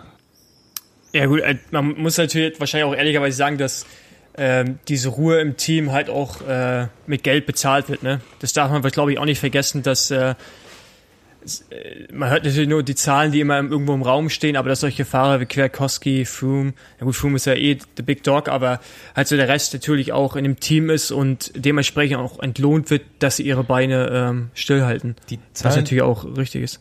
Die ja? zahlen nicht mit Powerbar-Gel und Hotelshampoos? Nein, aber das ist, aber äh, so eine Ruhe von so einem Fahrer kommt ja auch dahin, dass er halt dementsprechend bezahlt wird. Also der Definitiv. ist ja Kwiatkowski, wenn er eine Etappe gewinnen kann, und darauf halt verzichtet, das, die muss halt dafür auch entlohnen. Also ja, ich meine, nicht umsonst hat Sky die besten Rennfahrer im, im Team oder Ineos. Ja. Ähm, kann ich dir, kann ich dir natürlich recht geben, ähm, aber ähm, wenn, du nicht, so, wenn, die, wenn du nicht, leider nicht, ich bin wahrscheinlich der unterbezahlteste. am Schlussanstieg. Aber ähm, es ist halt auch die Sache, du weißt, wenn du für dieses Team unterschreibst, worauf du dich einlässt. Du ja, weißt, genau. ähm, ja du wirst nicht dorthin kommen, äh, wenn schon Chris Froome da ist und auf einmal der, ähm, der nächste Tour de France-Sieger sein. Ähm, und deshalb ähm, denke ich, jeder Fahrer, der bereit ist, dorthin zu gehen, der weiß auch, dass er ähm, ziemlich wahrscheinlich in einer Helferrolle ähm, bei den meisten Rennen enden wird. Gibt einem aber ja dann wahrscheinlich auch eine gewisse Ruhe. Also du hast äh, nicht den Druck, in der Saison Ergebnisse zu fahren. Ja, aber ich habe halt natürlich, ich habe natürlich den Druck, ähm, ich möchte zu einem Rennen kommen, ich möchte erfolgreich sein und ich glaube, wenn ich diesen äh, diesen Wunsch aufgeben würde, äh, selber auch mal was gewinnen zu wollen, könnte ich mich auch nicht so quälen im Training. Das ist ähm, ähm, trotzdem noch mein großes Ziel. Ich ähm, bereite mich jedes Jahr auf die Klassiker vor ähm, mit dem Gedanken, vielleicht ist dieser eine Tag dabei, wo für mich alles hundertprozentig läuft, wo ich das Glück äh, von der ganzen Erde habe, ähm, in der Ausreißergruppe lande ähm, oder vielleicht auch die Verhältnisse in, in der ersten Gruppe so sind, dass wir mit ein paar Mann da sind und wir einfach spielen können und ich die entscheidende Attacke ähm, reite. Und ähm, würde ich daran nicht glauben, glaube ich, könnte ich auch nicht diese Leistung im Training bringen. Insofern ähm, würde ich nicht mal sagen, dass man sich da selber aufgeben muss. Das ist ein guter Punkt, auf jeden Fall. Ja, finde ich auch interessant zu hören. Ja, das war also bei mir irgendwann habe ich das in meiner Karriere so ein bisschen vergessen, glaube ich. Deswegen hast du da, da fehlen ja halt die paar Prozent. Also gerade das ist ja halt, ich meine, du bist ja jetzt schon 38. Ähm, wie gesagt, du fährst über im neunten Jahr jetzt bei einem Team, was halt wirklich so das beste Team der Welt seit Gründung ist. Da gehört halt, halt sowas dazu, ne, dass man halt über die Jahre auch konstant irgendwie das aufrechterhält. Und das, das wäre auch so eine Frage schon noch von, von mir gewesen, so, ne? Wie, wie schafft man das so über den, den Zeitraum? Weil ich meine, ich glaube, wir haben letztes Jahr mal bei der Deutschland-Tour gesprochen, hast ja auch relativ wenig Renntage gehabt im letzten Jahr wie man das dann trotzdem schafft, halt wirklich äh, abrufbar zu sein, so, ey, Christian, übrigens morgen Tour, musst du doch mitfahren oder halt irgendwas anderes, ne? Ähm, ja gut, das. Aber wie du sagst, ne? ja, aber, weil natürlich bei mir ist jetzt noch eine Sache dabei, ich habe halt einfach Riesenspaß an dem, was ich mache und ähm, da fällt es mir natürlich einfach rauszugehen, zu trainieren. Es gibt natürlich auch schlechtere Tage. Ähm, mal, wo man sich ein bisschen mehr quälen muss, aber prinzipiell ist, ist Radfahren noch meine große Leidenschaft und ich bin mehr als glücklich, dass ich mit dem, was ich als, ähm, als Hobby irgendwann mal als kleiner, kleiner Junge angefangen habe, immer noch mein Geld verdienen kann. Das ist die eine Sache. Die andere Sache, Ähm, ähm, wie du sagtest, mit 38 ähm, äh, bin ich jetzt schon in einem, in einem gehobenen Alter, habe relativ viel Erfahrung, die ich auch mittlerweile gerne oder eigentlich schon immer gerne, aber natürlich jetzt umso mehr an, an, an die junge Generation weitergebe, was jetzt auch gerade beim Giro meine Aufgabe war. Ähm, wir waren mit einem Team dort am Start, ähm, Durchschnittsalter 25 und ich war mit 28, äh, 38 da drin. Also kannst dir ja vorstellen, wie sehr ich das runtergezogen habe, das Durchschnittsalter. Ähm, aber meine Aufgabe war halt auch ähm, neben den Helferdiensten dort ähm, halt einfach die Jungs, den Jungs zu zeigen, wie man durch so eine Rundfahrt kommt. Für viele war es die erste, ähm, wie man sich verhält, äh, ein Vorbild zu sein und ähm, und ähm, wirklich entscheidende Tipps zu geben. Und ähm, das war natürlich, ähm, das macht Spaß, aber das muss, das ist auch motivierend, weil ähm, ich möchte trotzdem noch gut genug sein, um äh, meine Rennen fahren zu können. Und das heißt, dass ich auch besser sein muss als die Jungs, äh, die jungen Fahrer. Und insofern kann ich da ähm, auch wirklich sehr viel Motivation draus, äh, draus ziehen. Natürlich helfe ich ihnen gerne, aber ich muss halt trotzdem besser sein, dass ich auch noch zu meinen Rennen komme.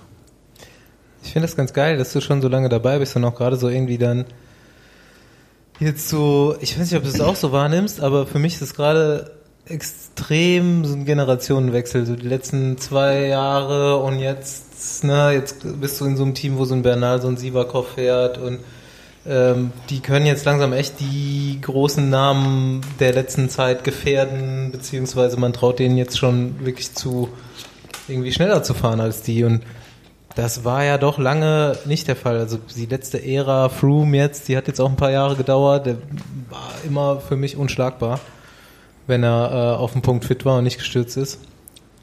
Im Moment äh, finde ich, wird das spannend, weil es einfach viele gibt, die Aber gewinnen da, können. da stellen wir bei Froome, ne, hast Ja. du eben noch irgendwas dazu gesagt, warum heißt er eigentlich Froome Dog? Gibt es da irgendeinen Grund? Einfach nur, ist das einfach nur so? Das, äh, das weiß ich jetzt auch nicht. Das äh, muss dann noch vor meiner Zeit äh, liegen. Okay, und ist der denn wirklich so viel besser als alle anderen? Ich meine, Geraint Thomas hat die letzte Tour de France gewonnen. Äh, jetzt so ein Riesenskandal, dass der ausfällt, Froome, ja, aber man hat ja immer noch den Vorjahressieger da, äh, im Kader. ich mein- und du sagst auch gerade so, jeder, der in das Team kommt, der weiß, der wird bei der Tour für Froome fahren müssen. Also ist der echt nochmal so, so viel besser als alle anderen, oder? Ja, er ist schon. Ähm, ich meine, ähm, ich meine, jeder, der Rad fährt, der, der, ähm, der weiß ja auch, es ist natürlich ähm, viel, was man sich erarbeiten kann oder prinzipiell im Sport. Aber es gibt halt einfach nur mal Leute, die sind für den Sport, den sie machen, sind sie halt einfach nur mal perfekt vom Körperbau. Nehmen wir einen Phelps, der einfach fürs Schwimmen gemacht ist und dann zufällig beim Schwimmen landet. Und so einer ist halt Froome auch. Ähm, er hat eine gewisse Größe, ähm, von, also Körpergröße, dadurch natürlich auch eine gewisse Hebelkraft, ist aber trotzdem nur so ein Hämpfling. Also der, der ähm, bringt halt das Beste aus zwei Welten, aus der Klettererwelt und aus der, ah, ich habe doch noch eine halbwegs gute Körpergröße Welt. Ähm, wo ich dann meine 80 Kilo den Berg hochschleppen muss, ist er mit seinen unter 70 natürlich äh, weit vorne mit dabei. Und ich hatte das auch mal, ähm, auch mal grob ausgerechnet ähm, in einem Trainingslager, ähm, als ich seine Wattwerte hatte und meine Wattwerte und äh, wie viel ich hätte fahren müssen, um mit ihm da hochzufahren, da war ich aber weit im Capacity-Bereich. Also das äh, wäre eigentlich gar nicht möglich gewesen für mich. Und er ist halt einfach nur mal ja, eine Ausnahmeathlet. Was mich ja ähm, eigentlich schon interessiert, ich meine, ich bin damals nach der Milram-Zeit, ähm, sind wir eigentlich beide nach England gegangen, ich zu Endura Racing, zum Continental-Team und du halt äh, zu, zu Sky damals. Und für mich war das ein riesen Kulturschock. Also halt so die Arbeitsweise selbst von so einem kleinen britischen Team.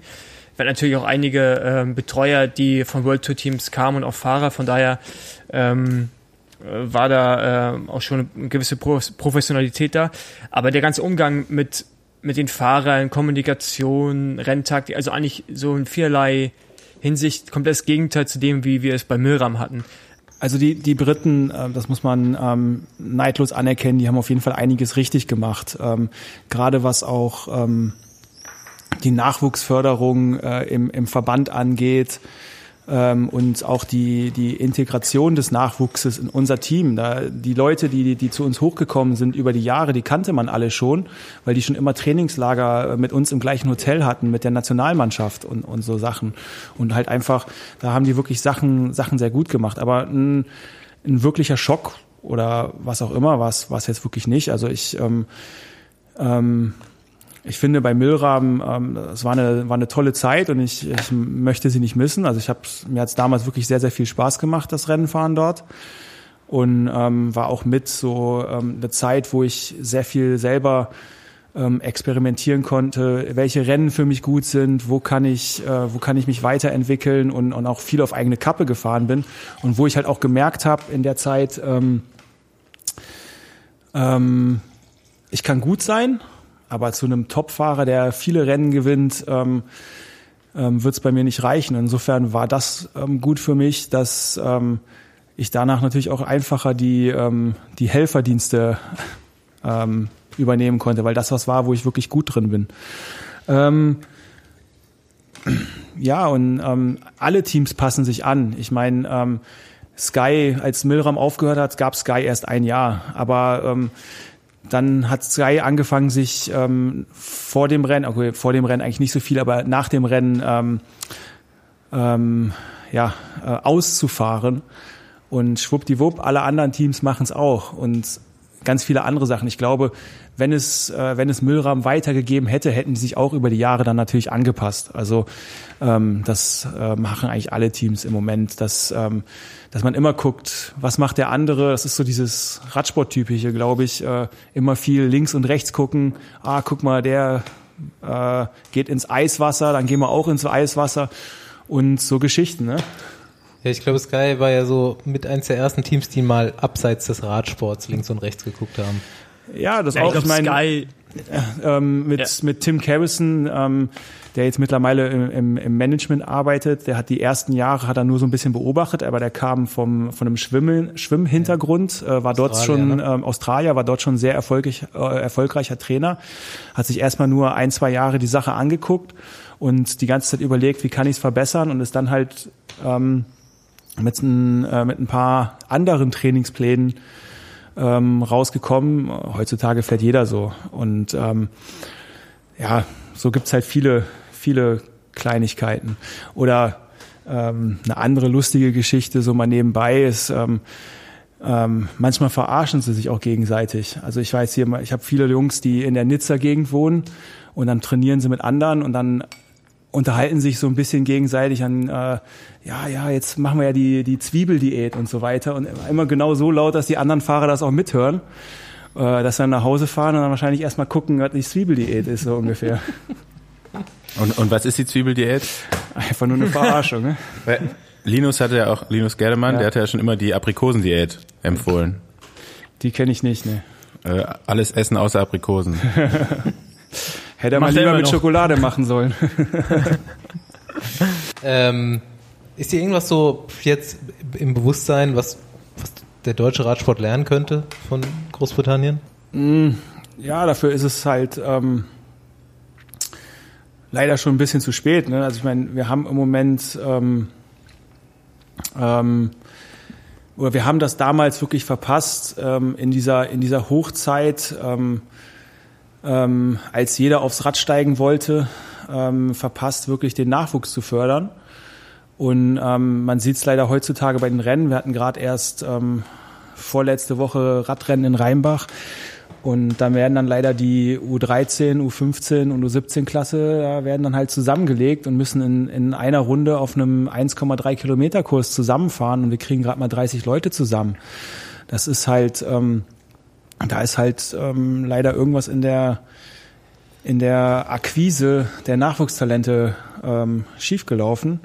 Ich habe jetzt dieses Jahr habe ich angefangen. Ähm, ich hatte immer die Idee. Wir, waren damals in Rheinbach, waren wir wirklich sehr erfolgreich in meiner Junioren-Jugendzeit und ähm, habe äh, meinem Vereinsvorsitzenden ähm, immer schon gesagt, wenn es irgendwann mal so eine Idee gibt, das wieder aufleben zu lassen Richtung Bundesliga-Team, dann bin ich dabei und haben jetzt dieses Jahr angefangen, das mit einem U19-Team äh, zu machen und ich hoffe, dass wir es auch ähm, über die Jahre jetzt in eine U23 ausbauen können und ähm, bin halt einfach dabei und versuche denen irgendwie so ein bisschen zu helfen und auch äh, mit Rat und Tat zur Seite zu stehen oder vielleicht auch den einen oder anderen Sponsor mit an Land zu ziehen. Und ähm, ja, da ist halt leider viel ähm, verschlafen worden, denke ich. Also ich sehe ich sehe ja gerade eigentlich eher so, dass Deutschland der Vorreiter von Großbritannien war, in dem Sinne, dass Jan Ulrich damals die Tour gewonnen hat, ein riesen Radsportboom in Deutschland war und das gleiche jetzt irgendwie ja mit, mit Wiggins und äh, natürlich jetzt Froome und Thomas genauso ist. Ähm, mm, und der Unterschied, mm. dass nur noch parallel halt irgendwie, dass die alle aus so einem Förderprogramm letztendlich entsprungen sind, was es in Deutschland halt nie gegeben hat. Ne? Aber das stimmt aber nicht, das stimmt nicht. Nee, das, das war ja andersrum. Paul zuerst. Das, ja, das war ja andersrum. Das ist ja, Froome kam ja nie aus diesem richtigen Förderprogramm und das Förderprogramm gab es ja weit vor dem, bevor es Sky gab und bevor dieser Erfolg da war. Der Erfolg ähm, beruht ja im Prinzip auf diesem ganzen Track-Programm, was irgendwann, glaube ich, an, an, Anfang 2000 gegründet wurde. Olympia 2012 war ein Auslöser, denn vor acht ja, Jahre aber, vor aber, Olympischen das, Spielen pumpt man unheimlich viel Sport, ja, genau. Sportförderung. Aber das hat ja nichts mit Sky in dem Sinne zu tun und es war halt ein Riesenprogramm und das müsste man bei uns halt erstmal ich warte das, die ganze also, Zeit mal also, wieder auf Olympische Sommerspiele, dass mal wieder Sportarten ja, gefördert wird werden. Wird doch gerade, passiert aktuell gerade. Ja. Äh, Radrennbahn in Köln. Ja. Ne? Äh, anderes Thema, vielleicht mal zum späteren Zeitpunkt. Aber das Ding ist nämlich ja genau, was Christian gerade gesagt hat, irgendwie uns bricht halt jetzt komplett in den Nachwuchsklassen weg. Und das hat das ja, was, wo fördern das denn die Briten ja so, aber was also, ne? ähm, also also zum einen halt wirklich ähm, jeder jeder Brite der bei uns im Team ist äh, kommt eigentlich aus dieser ähm, Akademieförderung aber die sind ja schon älter ne? Die, das meine ich oder? Ja aber auch die Jungen. Ja? also auch ähm, auch ein äh, Theo? Theo äh, der ja, aber ab welchem Alter werden die dann in Großbritannien wirklich gefordert? Also wie ziehen die da jetzt irgendwie den, den ganz jungen die Nachwuchs Also schon, nach? die gehen in die Schulen. Ja. ja? Die, die, die, die, gehen, also das ist bei denen, also 100% weiß ich, vielleicht weiß Knesi mehr, aber die gehen halt schon jeder Bezirk oder Region hat halt einen einzelnen Trainer und die gehen in die Schulen, machen da so Tests. So Lissy Armistead wurde zum Beispiel darüber entdeckt, oder Lissy Deignan jetzt, dass die halt in der Schule so Parcours, wie auch immer, äh, haben die Stück für Stück rausgefiltert und dann irgendwann sind die halt U17, U19 ins Elite-Programm reingerutscht und dadurch raus. Mhm. Also du musst halt an die Schulen gehen. Auch ist U19 ist eigentlich schon fast zu spät, weil da kriegst du keinen mehr richtig zum Radsport hin. Du musst die halt irgendwann, wo diese Entscheidung ist zwischen Party, Alkohol, Mädels, Fußball, da musst du die eigentlich kriegen und das ist U19, äh, das ist U15, U17 eigentlich auch schon. Du musst die davor eigentlich schon zum Radsport holen. So, und das ist halt das Schwierige. Und dann, dafür gibt es in Deutschland kein Konzept. Und das ist das Warum Problem. funktioniert das nicht parallel? Eine ja, ne andere Sache, eine andere Sache, die es halt auch noch gab. Ja, ähm, es gibt kein Konzept. Sind, also ich, äh, ich verstehe gar nicht, was du sagen willst, Stoffi. Ja, Pubert, Pubertät und Radfahren und so. Das muss doch irgendwie unter einen Hut zu bringen sein, oder nicht? Ja, anscheinend nicht. Also ist, du musst die Leute irgendwie bei Laune halten. Ich hatte, ich hatte ja, ja auch gut, keinen Bock zum das Rad. Das deutsche Konzept ist halt so, dann äh, es gibt ist keins. der Radsporttrainer und der hat mit Pubertät relativ wenig zu tun. Ja, aber eine andere, eine andere wirklich ähm, eine Top-Sache, die es halt auch gab äh, oder ähm, über, über die Jahre, die Skyrides in den verschiedenen Städten, äh, was ich glaube waren bis zu zehn, da wurden wirklich ganze Städte ähm, abgesperrt, ähm, ne, ein Rundkurs. Ähm, jeder sollte mit, mit dem Fahrrad da rumfahren, ein Riesenevent. Ähm, wir haben immer ein, zwei, drei Profis je nach Verfügbarkeit dahin geschickt ähm, und halt wirklich ähm, um halt einfach mehr Leute fürs Radfahren zu begeistern. Also es ging halt wirklich nicht darum, auch nur ähm, nur Leute für den Radsport zu begeistern, sondern auch Leute fürs Radfahren an sich. Und das siehst du halt auch, ich meine, hier siehst du auch viele Leute Radfahren, aber da ist es halt wirklich ähm, richtig, richtig viele Leute. Ja, das ist halt, die fahren halt hier Rad und machen keinen Radsport. Das ist halt ein Riesenunterschied. Und ich glaube, es gibt in Deutschland kein Konzept und es wird in den nächsten Jahren auch keins geben, wo man immer nur auf den Elitebereich schaut und nicht guckt, wo eigentlich die Leute herkommen. Und du musst halt in Nachwuchsklassen brauchst du fähige Trainer. Du brauchst Leute, die Kinder begeistern können, bei der Stange halten, ja, und die, die einfach motivieren. Und das ist halt, ähm, ich meine, ich sehe es ja auch selbst, wo ich jetzt bin, das gelingt halt nicht so gut. Und äh, da wird das auch woanders in Deutschland der Fall sein, dass es nicht so gut gelingt und da hätte ich als Kind auch gar keinen Bock drauf mein Trainer damals hat mir auch gesagt, ich soll lieber aufhören mit Radfahren, nur weil ich halt keinen Bock hatte, viermal die Woche zu trainieren. Aber ich hatte trotzdem auch Bock auf Radfahren, auf Radrennen, weißt du? Und das ist so, wie hältst du die Kinder halt bei Laune? Das ist immer die Frage. Und ich glaube, das haben die in England einen ganz guten Mix einfach gefunden. Natürlich, ab Junioren wird das mega professionell da drüben. Die sind in so einem Fördersystem drin, wo natürlich auch Millionen sind und wo die auch Druck haben. Aber bis dahin, glaube wird das schon äh, sehr gut, äh, sehr gut balanciert. Nächste Woche reden wir mit 187 Straßenbande und äh, machen ein Förderprogramm mit denen auf. und dann versuchen wir das alles unter einen Hut zu bringen, ne? Alles unter einem Hut. Alkohol, Drogen, Richtig. Rauchen. Ähm, ja, aber ich frage mich eher, wie, wie so der, der, die Initialzündung, die fehlt mir gerade irgendwie so in Deutschland. Warum sollte jetzt überhaupt noch jemand Radrennen fahren? So, selbst wenn er mal zufällig eins sieht, dann fahren da halt irgendwie 30 Mann über drei Rennklassen verteilt. Ich kann mich noch genau dran erinnern, als ich mein erstes Radrennen mir so angeguckt habe, so, weil irgendwie, das war auch dann Ende 97, ne, da hat halt Ole gerade die Tour gewonnen dann bin ich zum Radrennen, ich glaube am Eigelstein ge gegangen und habe mir dann halt meine Rennklasse fürs nächste Jahr angeguckt oder halt auch die die älteren Rennklassen. Und da fuhren dann halt 100 Fahrer oder mehr über den Rundkurs und da dachte ich so, okay, da will ich mitmachen, aber wenn du da jetzt hinkommst, dann denkst du ja so, wenn überhaupt noch ein Radrennen in deiner Nähe ist, so warum, wie wie begeistert man jetzt vielleicht so äh, den Nachwuchs überhaupt erstmal aufs Rad zu steigen und Radrennen zu fahren? Ne? Ja, der Sport muss cooler werden. Also der muss halt wieder auf eine andere Ebene gehoben werden. Ich meine, früher gab es Social Media halt auch nicht und äh, andere Dinge, die einen abgelenkt haben. Und Tinder, äh, wie auch einige Anwesende hier ganz gut wissen, das kann sehr viel Zeit verschlingen. Ähm, deshalb, keine Ahnung, also ich glaube, man muss halt da einfach umdenken. Aber so wie die Radrennen momentan in Deutschland zum Teil veranstaltet sind, hätte ich auch keinen Bock, mich an die Strecke zu stellen und mir Helene Fischer den ganzen Tag anzuhören. Weißt du? Damit kriegst du halt auch keine jungen Kinder geil, an die wenn ich jetzt nochmal so bei, bei so einem Radrennen, so einem nationalen Radrennen in Deutschland bin, das ist so, als ob ich vor 20 Jahren da an der Rennstrecke gestanden hätte, hat sich irgendwie gar nichts geändert, ne?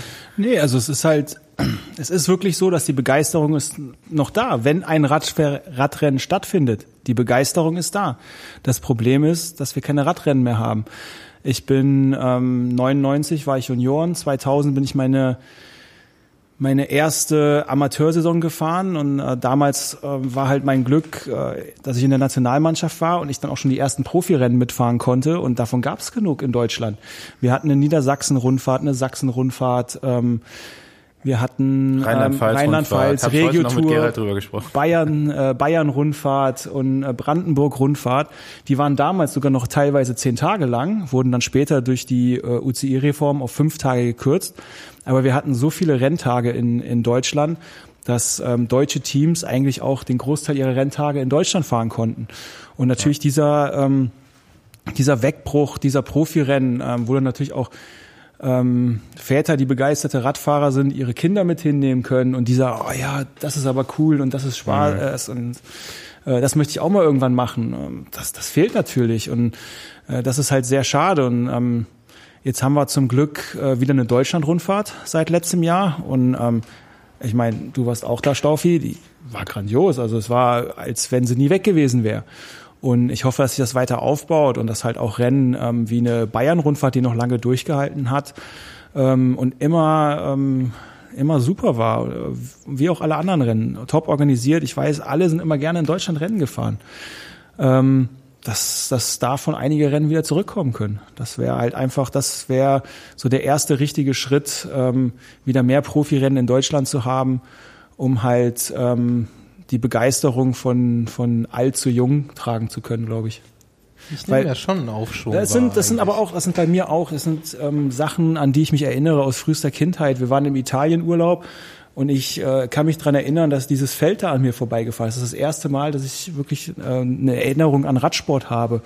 Dann ähm, ist die Tour de France durch meinen Heimatort mal gefahren. Ähm, an Rheinbach vorbei Richtung Koblenz, da war dann äh, Etappenziel. Ich war beim Giro-Start in Köln. Gut, das sind jetzt internationale Rennen, wo ich dann war als Jugendlicher, aber das hat mich begeistert. Das war das, was ich machen wollte. Und ähm, ich glaube, das brauchst du auch, diese Erfahrung, ähm, um zu wissen, wo du hin möchtest. Ja.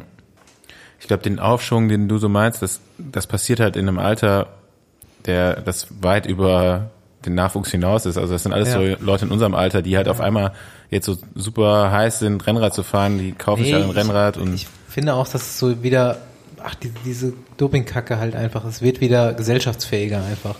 Ist, man kann jetzt wieder drüber reden, ohne immer dieselbe Frage zu bekommen. Sorry, ich dachte, du meinst einfach, Doping generell wird gesellschaftsfähiger, so wie in ja. anderen Ländern auch. So, die Deutschen haben sich so langsam dran gewöhnt. Okay, ja, jetzt war der, da war ja wieder so ein Skandal in Erfurt, aber hat, redet auch schon keiner mehr drüber, ne? Okay, nochmal äh, ganz woanders hin wieder, zurück nach England, zurück äh, zu deiner Karriere.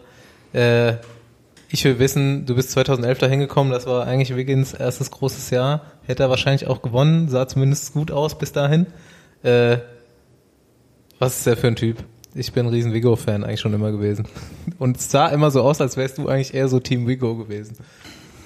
Was ist er für ein Typ? Also er ist auf jeden Fall ähm, ja nicht ähm, ein spezieller Charakter. Er kann ähm, sehr ruhig sein, er kann sehr unterhaltend sein. Ähm, was halt immer natürlich ähm, ähm, top war mit ihm, er hat immer nach mir gefragt. Also ich war sozusagen sein Mann. Er wollte mich in seinem Team haben. Er wusste, ich mache einen guten Job und hat mir da hundertprozentig vertraut. Ähm, auch wenn das dann äh, 2011 nicht so nicht so ganz hingehauen hat und er da mit seinem Schlüsselbeinbruch raus ist. Das war ähm, natürlich nicht so nicht so optimal, aber dafür haben wir es dann äh, 2012 dann äh, umso besser gemacht. Und ähm, das war natürlich was was Besonderes, dieses äh, dieses Vertrauen zu haben ähm, und halt ähm, wirklich, dass jemand auch sagt, er möchte dich dabei haben und explizit dich dabei erwähnt. Also das war schon ähm, war schon gut. Ähm, wie gesagt, also er ist halt, ähm, er kann ein Entertainer sein, aber auch nicht den ganzen Tag, sondern hat auch seine seine ruhigen Seiten ab und zu. Gut, die anderen Captains. Froome, Thomas, wie nimmt man die so wahr, wenn man sie persönlich kennt? Ja, Froome und, und G, das sind die, sind die Jungs von, von nebenan sozusagen. Das ist nichts anderes als jedes andere Team, äh, Teammitglied. Ähm, zumal ich ja jetzt auch schon mit ihnen zusammen fahre, ähm, bevor sie Stimmt, sozusagen ähm, äh, nicht berühmt, aber halt äh, ja die Tour gewonnen haben und, und ähm, so herausragende Radfahrer waren. Mit Froome war ich ähm, mit Sicherheit, wann war das? In meinem in meinem ersten Trainingslager war es nicht mit dem Team. Ähm, eins meiner ersten Trainingslager mit dem Team war ich mit ihm auf dem Zimmer. Damals, ähm, damals war es halt noch der, ähm, ja, der Typ, der bei einer äh, ähm, U23 WM den äh, den Funktionär umgefahren hat. da gibt's dieses schöne Foto. Ähm, dem das Bett zu, zu weich war und dann lieber auf dem Boden geschlafen hat. Und ähm, ja, und, und so sehe ich ihn heute immer noch. Also das, das hat sich jetzt nicht wirklich geändert über die Jahre. Also ja, einfach der normale Typ, den man einfach mal von der Seite anhauen kann. Ja, geil.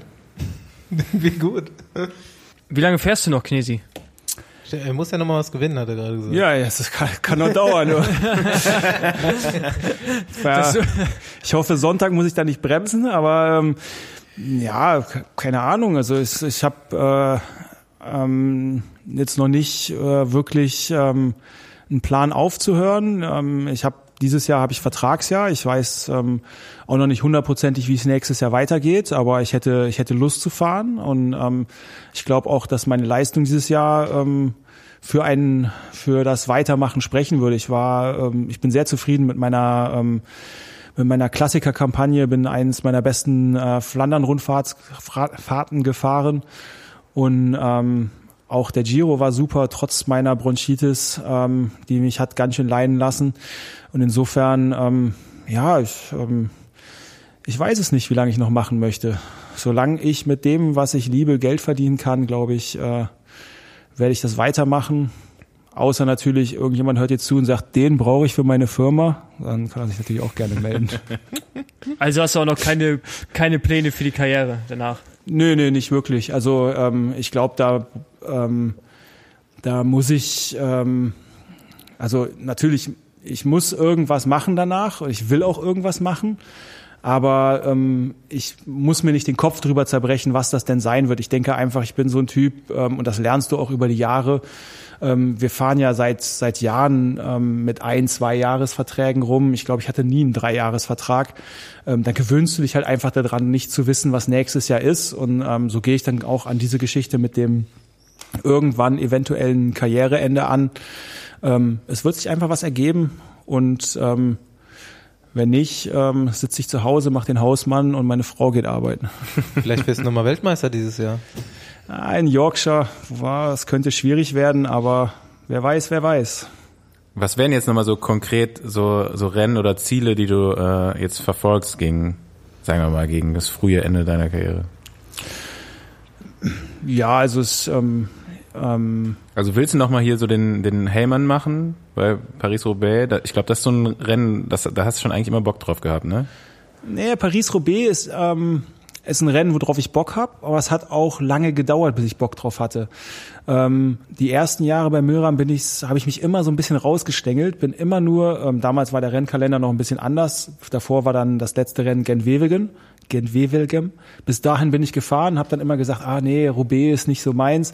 Hatte noch die Bilder im Kopf, wie brutal das ist. Museov mit seiner gebrochenen Kniescheibe da auf dem mhm. Kopfsteinpflaster äh, liegen, bis ich, bis mich dann mehrere Leute wirklich ähm, beredet haben, ey, es ist ein super Rennen für dich und ich dann auch irgendwann angefangen habe, den zu glauben und ähm, bin es dann gefahren. Es hat wirklich Spaß gemacht und seitdem möchte ich gerne immer wieder hin. Und das ist äh, auch ein Rennen, wenn man sich die Siegerliste dort anguckt, wo eigentlich am ehesten mal eine Überraschung passieren könnte.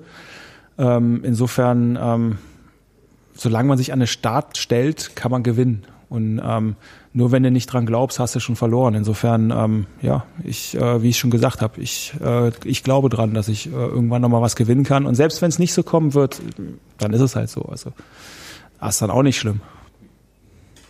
Der Fossi braucht sein Spaghetti-Eis. Ey, ich bin völlig unterzuckert, ey.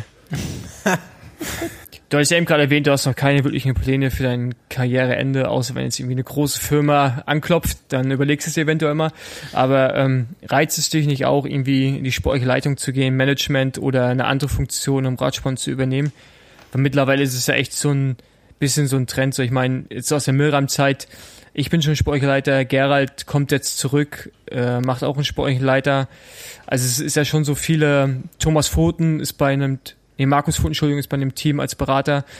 Ähm, Frösi habe ich auch schon im Auto gesehen, also es ist ja wirklich viele, die unterwegs sind.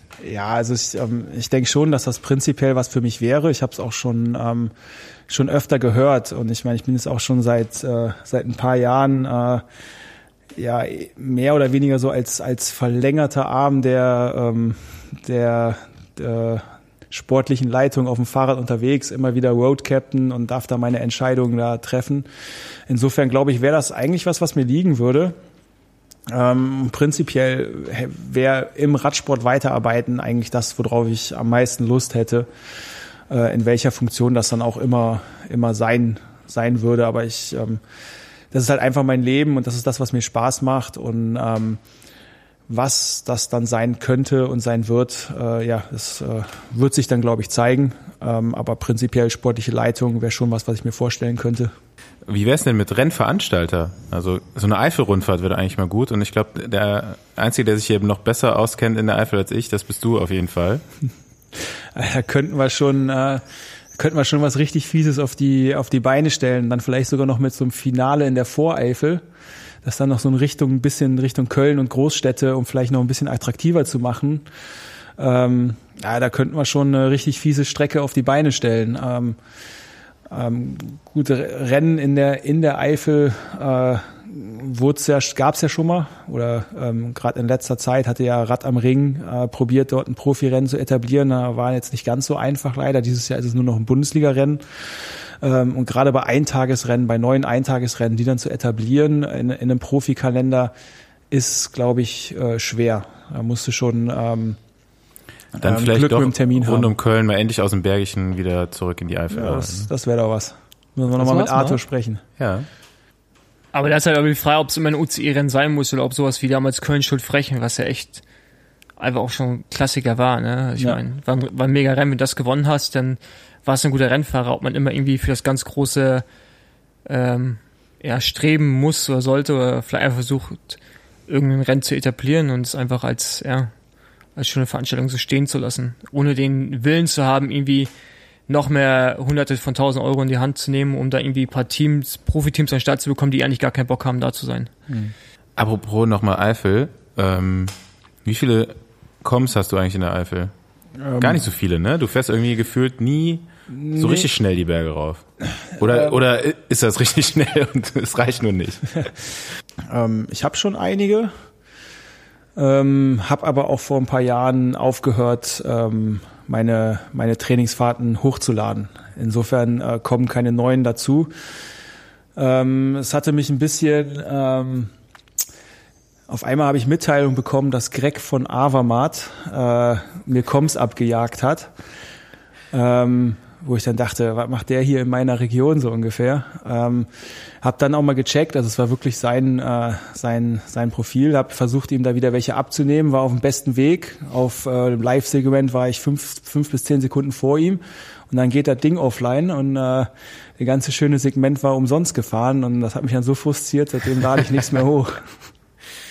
Ja, aber wäre das Nee, nochmal so eine aber, Ambition, aber, so ähm, die, die ja, aber dann auch ähm, äh, bei den Comms, du fährst ja nicht immer Anschlag. Du weißt es ja selber Ja, im. Training, äh, wie oft fahren wir als Profis Anschlag einen Berg hoch. Das ist ja eher so in dem in dem Mittel GA2, GA3 Bereich, wo wir wo wir uns viel bewegen mit ein paar Spitzen gesetzt. Insofern äh, eine wirkliche Com-Jagd passt eigentlich auch nicht ins Training rein. Ja. Wobei das bei den Jüngeren ist das ja jetzt schon wieder so total der Trend, ne? sich gegenseitig da die äh, Zeiten wieder abzunehmen. Willst du da nicht nochmal richtig, äh, also ich meine, für mich wird es eh schwer, bergauf irgendwo in der Eifel einen Komm zu holen, aber ich glaube, du hättest ja jetzt noch so die Form, um dann nochmal so eine Mark zu setzen. Ich weiß, dass Gerald so, der äh, denkt so, ah, dass ich nochmal so mit meiner mit, mit richtiger guter Form vielleicht nochmal den einen oder anderen Berg nochmal eine richtige Marke gesetzt habe, so für die Ewigkeit. Ähm, jetzt, wo du Form hast, vielleicht Ja, aber was was, was, was bringt mir das? Ja, hallo. Ich glaube, äh, das, wird, das, wird, Also, das, wird noch, das wird noch alles überleben. Das, wird noch alles also überleben. Wenn, wenn, ich, wie gesagt, ich habe schon länger nicht mehr geguckt, ist äh, Lindhoch, sagt dir das was? Der Berg von Ahrbrück nach Lindhoch. Zumindest damals hatte ich dort die, äh, hatte ich dort die Bestzeit. Äh, ich weiß nicht, ob es heute noch so ist. Ähm, hoffen wir mal, dass das eine für die Ewigkeit bleibt dann. Okay. Wer aus deiner kompletten Rennfahrerkarriere war so der coolste Typ, mit dem du Radrennen gefahren bist? Muss nicht aus deinem Team sein, kann irgendjemand sein. So, mit wem bist du am liebsten, wen hast du am liebsten im Peloton getroffen? Oder abends? Es ist, äh, es ist wirklich eine Frage, da kannst du jetzt nicht, äh, kannst du jetzt nicht einen, äh, einen Namen drauf nennen. Also Das ist aber eine Gelegenheit, da musst du einen Namen nennen. dann äh, ist das eindeutig äh, Fossi. Fossi, der Fossi, der erste Profi, der mit Mickey Mäusen zum Rennen kam, also diesen Kopfhörern, wie wir sie jetzt gerade hier äh, aufhaben. Wie er sie jetzt auch aufhat. Ja, ja, ja. Äh, der mich äh, gezwungen hat, Paul Kalkbrenner zu hören und äh, was ein ziemlich geiles Album war und ich das dann noch weitergehört habe. Ja, ja, Trendsetter, schon immer. ja, ja, schon immer. Ja, das glaube ich gern. Also gibt's da nicht eigentlich noch aus eurer gemeinsamen Zeit bei Miriam noch irgendwelche äh, Anekdoten, die ihr jetzt noch mal hier auspacken könntet? Ja, Ich bin auch, ich bin gar kein Anekdotenerzähler. Also, Kein Anekdote. Du warst nur bei allen dabei. Nee, Nee, sie will auch nichts also jetzt, nee, alles schon rausgehauen, was ich über Fossi weiß, jetzt gerade mit seinen, mit seinen Kopfhörern. Kopfhörer. Ah, doch, doch. Warst du das nicht, der, äh, der nicht mehr essen und trinken konnte, weil er eine taube Backe hatte? nee, das, das war bei Dauphiné, war meine, hatte ich eine Maulsperre drinne, weil ich so über den Punkt war, dass ich für zwei Tage konnte ich meinen Mund nicht weiter öffnen als, als ein Löffel Breite und musste dann quasi äh, gefüttert werden. Und zwei Tage lang hat der, hat der, hat der Osteopathe von uns, der Bruder von Davide Reppelin, äh, damals, äh, immer eine Stunde lang jeden Abend mit seinem Finger in meinem Mund rumgewühlt. Und äh, genau, das war bei Dauphiné. Der, da, da, da, war, da war ich so durch. Das war halt echt krass. Da konnte ich für zwei Tage den Mund echt gerade so weit öffnen, dass ich einen Löffel durchbekommen habe. Und das nennt man wirklich Maulsperre. Ich weiß nicht, was es war, aber es war alles blockiert. Ja, jetzt kommen auch so langsam die Bilder zurück, wie er hinten im Bus saß und halt wirklich sich da versucht hat, irgendein Getränk reinzukippen, was dann auch wieder aus der anderen Seite irgendwie rauslief. Du bist ehrlich einfach so hart gefahren, dass du kompletten Kieferkrampf bekommen hast. Nein, das- das war in meinem ersten Jahr bei Milram. Ich meine, da war ich halt Neoprofi, halt eh nicht so viel trainiert, weil, keine Ahnung, man ist ja Profi, äh, geht dann lieber saufen und sowas. Und dann da hingekommen und irgendwie auch schon die ganzen Klassiker gefahren. Ich war völlig im Sack und ich war so grau und auf einmal ging mein Mund nicht mehr auf. Dann saß ich. Und das war halt, das war halt noch die Etappen zur Richtung Galibier und so, also auch noch die mega äh, Bergetappen, die beiden Tage. Das war die Hölle. Ja gut, Gel ging rein, ne? Ein Gel ging rein, wäre aber auch nicht, ey. Also ich konnte abends halt nur Suppe essen. Das ist geil. Hab ich ja noch nie gehört. Gel und Wodka Ahoi Brause. Ist mir noch nie was wieder passiert. zum Leben. Gut, Fahrer-Bingo Teil 2. Wer hat am meisten genervt in 15 Jahren Profikarriere? Auch forciert. Ich hatte, ich hatte eigentlich schon dran gedacht, nämlich als wir ihn füttern mussten wegen seiner Maulsperre. Nee, aber ansonsten, ähm, ja, du hast, du hast immer wieder so Fahrer. Es ist aber dann, du kannst auch nicht sagen, jetzt der eine oder andere. Es ist immer, jedes Rennen ist es ein, ist es ein anderer. Ähm, Aber komm, Niki Terpstra ist schon, komm, der ist schon ganz komm, oben. das ist unser Teamkollege gewesen äh, damals. Ja, ey. Ich weiß doch, ich weiß doch wie heute, das war, ähm, welche Rundfahrt war das, äh, in Belgien vor Flandern, ähm, wo De Wolde aber nochmal fünf Kilo verloren hat, äh, De De Panne. Genau. Genau. Da weiß ich noch wie heute, da muss ich mich mit, äh, mit, mit Niki ein Zimmer teilen, wieder auf Klo saß, äh, Stuhlgang gemacht hat und die Tür dabei sperrangelweit aufgelassen hat. Und halt so, man konnte direkt reinschauen und das Bett war halt dann ja quasi so die andere Richtung. Und das hat er öfters so gemacht. Also der, der hatte echt keine Manieren. Ich hoffe, er hat sich mittlerweile gebessert, ist ja auch verheiratet und so, ähm, dass er da was dazugelernt hat. Ja, aber gut, der, da, da, da gab es dann halt schon mal so Situationen, wenn du dann ähm, die Tour gefahren bist und ähm, die Spitzengruppe ist eigentlich schon weg und ähm, es gibt halt immer noch welche, die dann attackieren wollen. Und ähm, du bist eigentlich glücklich, dass äh, gerade ein bisschen ruhig gefahren wird und auf einmal attackiert schon wieder einer und du guckst halt hoch und es ist dein Teamkollege Niki Terpstra und du denkst dir nur, oh nein, jetzt muss ich halt schon wieder am Anschlag fahren. Danke, Niki. Aber eigentlich, ähm, nee, das ging schon. Aber äh, wie ich halt eben meinte, ähm, du hast jede Rundfahrt ein, es ist immer der gleiche, der immer vor deinem Rad rumfährt und aber es ist halt jede Rundfahrt irgendjemand anders, ähm, der dich da quasi nervt und ähm, den du auf dem Kicker hast. Und insofern kann man da nicht wirklich einen Namen nennen. Alright, diplomatisch habe ich mir schon gedacht. Wir hatten die Frage jetzt schon öfter hier und ich habe die ganze Zeit immer drüber nachgedacht, wer wirklich so richtig krass genervt hat. Und weißt du, wer schon immer genervt hat? Grönewegen. Echt? Ja, doch. Ja gut. Der hat so gerade so, mit dem hat man so ein paar Rennen mal zusammengefahren, als der gerade so im KT-Bereich, wahrscheinlich U23-Fahrer oder so war. Und der hat in den Finals immer so reingehalten. Das war schon immer wirklich richtig grenzwertig. Und damals war er halt noch nicht so stark wie, wie jetzt aktuell. Und der, äh, der hatte auch noch so einen Teamkollegen, ich weiß gar nicht mehr, wie der hieß. Und die zwei, also Wouter das- Wibbert? Nee, nee, nee, ich glaube irgendjemand anders. Ja, aber die das ist, das hast du jetzt, hast Fall. du, hast du immer öfter, ähm, gerade auch bei den jungen Rennfahrern, die dann, äh, die dann hochkommen in den Profibereich, dass halt zum einen ähm, dieser Respekt vor den älteren Profis nicht mehr ganz so da ist und halt auch dieses äh, Reingehalte doch wirklich extrem ist. Da hatten wir letztes Jahr am äh, im, im Nockere-Kurs hatten wir so einen äh, so einen Fahrer, da haben wir uns jetzt sogar noch drüber lustig gemacht. Ähm, der hat halt andauernd da in diese Kurve innen reingesteckt und das ging mir halt wirklich so auf die Nerven, dass ich dann halt irgendwann mal gesagt habe, was soll denn das? Und seine Antwort war nur, wie, was soll denn das? Musst du auch machen. Use your skills. naja, lieber nicht. Use your skills. Mal was Sinnvolles. Du machst gerade ein Gewinnspiel, oder? Ja, ja, genau. Wie lange läuft das noch? Bis zur Deutschen. Also bis zum ähm, bis zum 30. auf ähm, Instagram und, und Facebook hat sich äh, jetzt am Sonntag einen Post gemacht. Äh, den Post einfach kommentieren und ähm, ja, mit ein bisschen Glück dann äh, ein komplettes äh, Paket Hose, Trikot, Socken äh, von Sky gewinnen. Ineos. Ja, Nee, nee, das Paket ist noch von Sky. Ach so, Das sind, okay. das sind also ich meine, Die Sachen ich habe müssen jetzt weg, hallo? die Sachen müssen weg. Ich habe noch, ich habe die neuen Sachen bekommen, die Ineos Sachen und ähm, ja, ähm, habe halt noch so ein paar Sky Sachen über und habe mir halt überlegt, was kannst du damit machen und äh, habe da so ein Giveaway Paket geschnürt und ein kleines äh, Spiel daraus gemacht. Und da muss man einfach nur einen Beitrag kommentieren und dann. Ja, ja, du sollst was aus. äh, tippen, wer deutscher Meister wird. Da- Muss man das richtig haben oder nicht? Hm, Steht da nicht. Also kannst du nochmal die Teilnahmebedingungen durchlesen, aber ich glaube, da steht nicht, äh, dass du es richtig haben musst, sondern Okay. Was, was tippst du, wer wird deutscher Meister?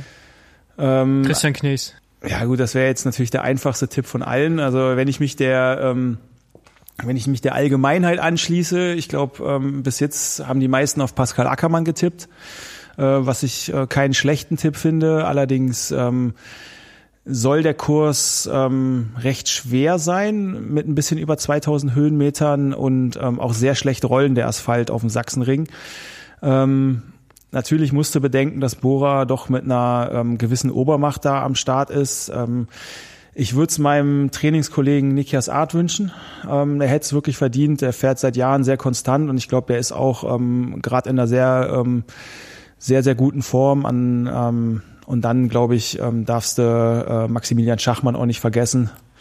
Ähm, der wird da ganz gut sein. Und ich glaube, das sind so die drei äh, Favoriten. Dann äh, komme ich wahrscheinlich als Outsider dazu. Also ich, ich, sag Burgi, wenn der jetzt hier mit Radsporttrainer in Livigno abgehangen hat die ganze Woche, ja, Junge. Ich habe Burgi bei der Tour de Suisse getroffen und er war auf jeden Fall nicht so unmotiviert. Das ist ja halt eigentlich auch ein Heimrennen jetzt für ihn da, ne? Also ist ja, nee, der, Burgi nee, ist ja nee, eigentlich nee, gar kein nee, Bayer, nee, Burgi der ist ist ausgewandert. RSC Venushügel? Nee. Doch. Der ist auch, er hat's richtig gefreut. Der ist ausgewandert. Endlich mal, endlich mal womit man mit anfangen, was kann ich so. Ja, nee, aber ich hätte jetzt die Strecke gar nicht so einfach eingeschätzt. Also ich meine, ich habe sie halt in Erinnerung, da bin ich als Amateur mal gefahren, da war jeder jeder Anstieg schwer, ne? Aber äh, ich kann es nicht, ich bin noch nie gefahren, ich weiß es nicht. Ich habe von super schwer bis super einfach alles Mögliche gehört. Ich lasse mich überraschen, ich werde es äh, mir Samstag mal angucken. Also wenn das Also noch, ist das noch die alte Strecke von damals, von dem Sachsenring? Nee. Ja, also du fährst auf dem Sachsenring und du hast halt so eine, einen Teil, der rausgeht mit Gegenverkehr, wo du ja quasi wieder zurückkommst. Also das wird auch sehr interessant. Ja, das, das habe ich, geregelt das habe ich auch gesehen. Da ähm, haben wir ja die Informationen drüber bekommen. Da bin ich jetzt auch mal gespannt, was das für eine Straße ist, weil es halt wirklich, du fährst Die vom ist- Sachsenring ist raus. eine Landstraße. Also das ganze, also auf der Straße soll auch Verpflegung sein. Ist eine ganz normale Landstraße mit zwei Spuren. Ja. Also nicht breit. Also du fährst halt, du fährst eine Landstraße raus, machst dann eine kleine Runde vielleicht von zwei Kilometern oder anderthalb und fährst die gleiche Straße wieder zurück. Bin ich gespannt, wie das funktionieren soll, wenn wir jetzt auf einmal eine Spitzengruppe haben, die mit fünf Minuten hat, äh, ob alles abgesperrt ist oder wie das dann sein Die wird, Straße ist geteilt. ist geteilt. Also das wird dann ja nochmal spannender, mit äh, so vielen Leuten auf einer geteilten Straße äh, zu fahren. Hört sich doch ganz nach dem BDR an, so eine Planung. Oder ist Ja, das, man muss aber- ist das da der aber auch- Veranstalter dann? Ja, aber muss der Veranstalter aber auch sagen, die sind halt kurzfristig eingesprungen, weil der BR nichts gefunden hat. Das und die stimmt, haben die ja. Genehmigung nicht bekommen, um woanders lang zu fahren. Also Und nur auf dem Sachsenring, so, ich glaube, das Profirennen damals, was Ja, das damals geht ja, gab, Alter, das wie willst du das machen? Oder? mit 200 Leuten, da überrundest du ja den, den letzten. Aber es gab doch mal am Sachsenring so, ein- so ein UCI 1.2. Ja, aber das, oder das, so. das, war, das war um den Sachsenring. ah, okay. Da bist du, da bist du um den Sachsenring gefahren. Ich meine, jetzt fahren wir auf den Sachsenring und raus. Aber da bin ich der Meinung, ich bin nämlich das gefahren, war es kein UCI-Rennen mehr, aber auch der gleiche Kurs, das war um den Sachsenring. Da war diesem Steinanstieg, links weg, runter immer, ne? Das wahrscheinlich. Also denkst du auch ein Sprint? Ich, ja, ich, also ich glaube, Bora hat das im Griff. Ah, Ja, so von den kleineren, ich, wei- ich weiß nicht, also ich glaube schon, es gibt einen Sprint. Ich kann mir nicht vorstellen, dass die KT-Teams stark genug sind und die Einzelstarter, so wie Knesi und Bora, da aus der Fassung zu bringen. Und ich denke, dass Sunweb auch auf Sprint fährt, weil die haben mit Walscheid jemanden, der eigentlich letztes Jahr hätte gewinnen können. Und ähm, Nicky Arndt ist auch schnell. Also ich glaube, die Chancen sind für die so höher zu gewinnen als über eine Spitzengruppe. Ja, und, und eine deutsche Meisterschaft ist ja auch immer sehr speziell. Ich bin, äh, ich bin schon Meisterschaften gefahren, da waren in der ersten Runde in Wiesbaden waren äh, 20 bis 30 Mann weg und dann war das Rennen gelaufen. Ich war zum Glück vorne mit dabei, aber bist du hinten gewesen, bist du angereist, um eine Runde zu fahren und dann äh, bist du eigentlich wieder nach Hause gefahren. Und äh, ähnlich war es auch damals in, in, in Cottbus, auch auf einer flachen äh, Meisterschaft. Ja, das war nicht ganz ähnlich. Ja, aber da, ja, wir sind Anschlag gefahren für eine ganz schöne Zeit, aber Also, Ähm, da, da, da, haben wir uns, da haben uns bei Miriam gegenseitig angeschissen, deswegen ja, ist die Gruppe das ist ja egal, aber es ist eine Gruppe angekommen auf einem flachen Kurs. Also es kann alles passieren bei einer deutschen Meisterschaft. Ich bin gespannt. Zeit, Zeitfahren wird auch spannend. Also, wahrscheinlich gewinnt Toni, aber dahinter. Wird der Ruderer Wenn, wenn, schneller der, fahren wenn der als, wirklich fährt. Ach so, ja, der. Als der ein Top-Profi? ne? Ja, ich sag, der fährt aufs Podium. Ich fänd's geil. Weil, kennst, kennst du den? Jason Osborne? Bist du schon mal mit dem gefahren? Nee, ähm, kann, es kann aber sein, dass ich von dem gehört habe. Äh, jetzt die letzten Tage. Kann das sein, dass der äh, Landesverbandsmeister geworden Genau, ist in ja. Nordrhein-Westfalen, oder? Also, Und äh, mir wurde gesagt von, äh, von jemandem, mit dem ich öfter zusammen trainiere, dass das äh, doch schon ein ganz schönes Tier ist und auch bei der Deutschen äh, vorne mit reinfahren könnte. Ja. Aber ich bin selber noch nie gegen ihn gefahren, habe ihn noch nicht gesehen. Insofern äh, bin ich mal gespannt. Gut, hast du noch irgendwelche äh, berühmten letzten Worte im Besenwagen? Ja, danke, dass ihr mich mitgenommen habt im Besenwagen. Ähm, hat lange Zeit gedauert, dass ich äh, endlich mal wieder im Besenwagen sitzen durfte. Das letzte Mal war Head Newsblatt in meinem ersten Profijahr. Äh, damals war es her, äh, damals war es äh, arschkalt und ich war froh drin zu sitzen. Heute haben wir hier ein bisschen geschwitzt, äh, aber schön war's und ja, danke, dass ich hier sein durfte. Ja, wir haben zu danken, ne, würde ich sagen. Haben wir uns auch schon lange drauf gefreut, dass du endlich mal vorbeikommst. Und ja, wer weiß, ne? Vielleicht nächste, nächstes Wochenende deutsche Meisterschaft. Ähm, bei der Feier sind wir auch direkt um die Ecke, ne? Sag Bescheid, komm mal vorbei. Ansonsten schönen Sommerurlaub oder oder auch nicht, ne? Je nachdem, wer dir da noch einen Strich durch die Rechnung machen will. Ja, die passen da, passen da gerade schon auf. Ich weiß ja nicht, ob du das gesehen hast, aber es gab so ein Bild mit Bernal eingewickelt in Polsterfolie. Ja, genau. Handle with care. Also da passen sie gerade schon auf auf den. Ciao. Ciao. Tschö. Tschö. Ähm, kann ich mir Spaghetti-Eis holen gehen oder haben wir keine Zeit? Doch, ganz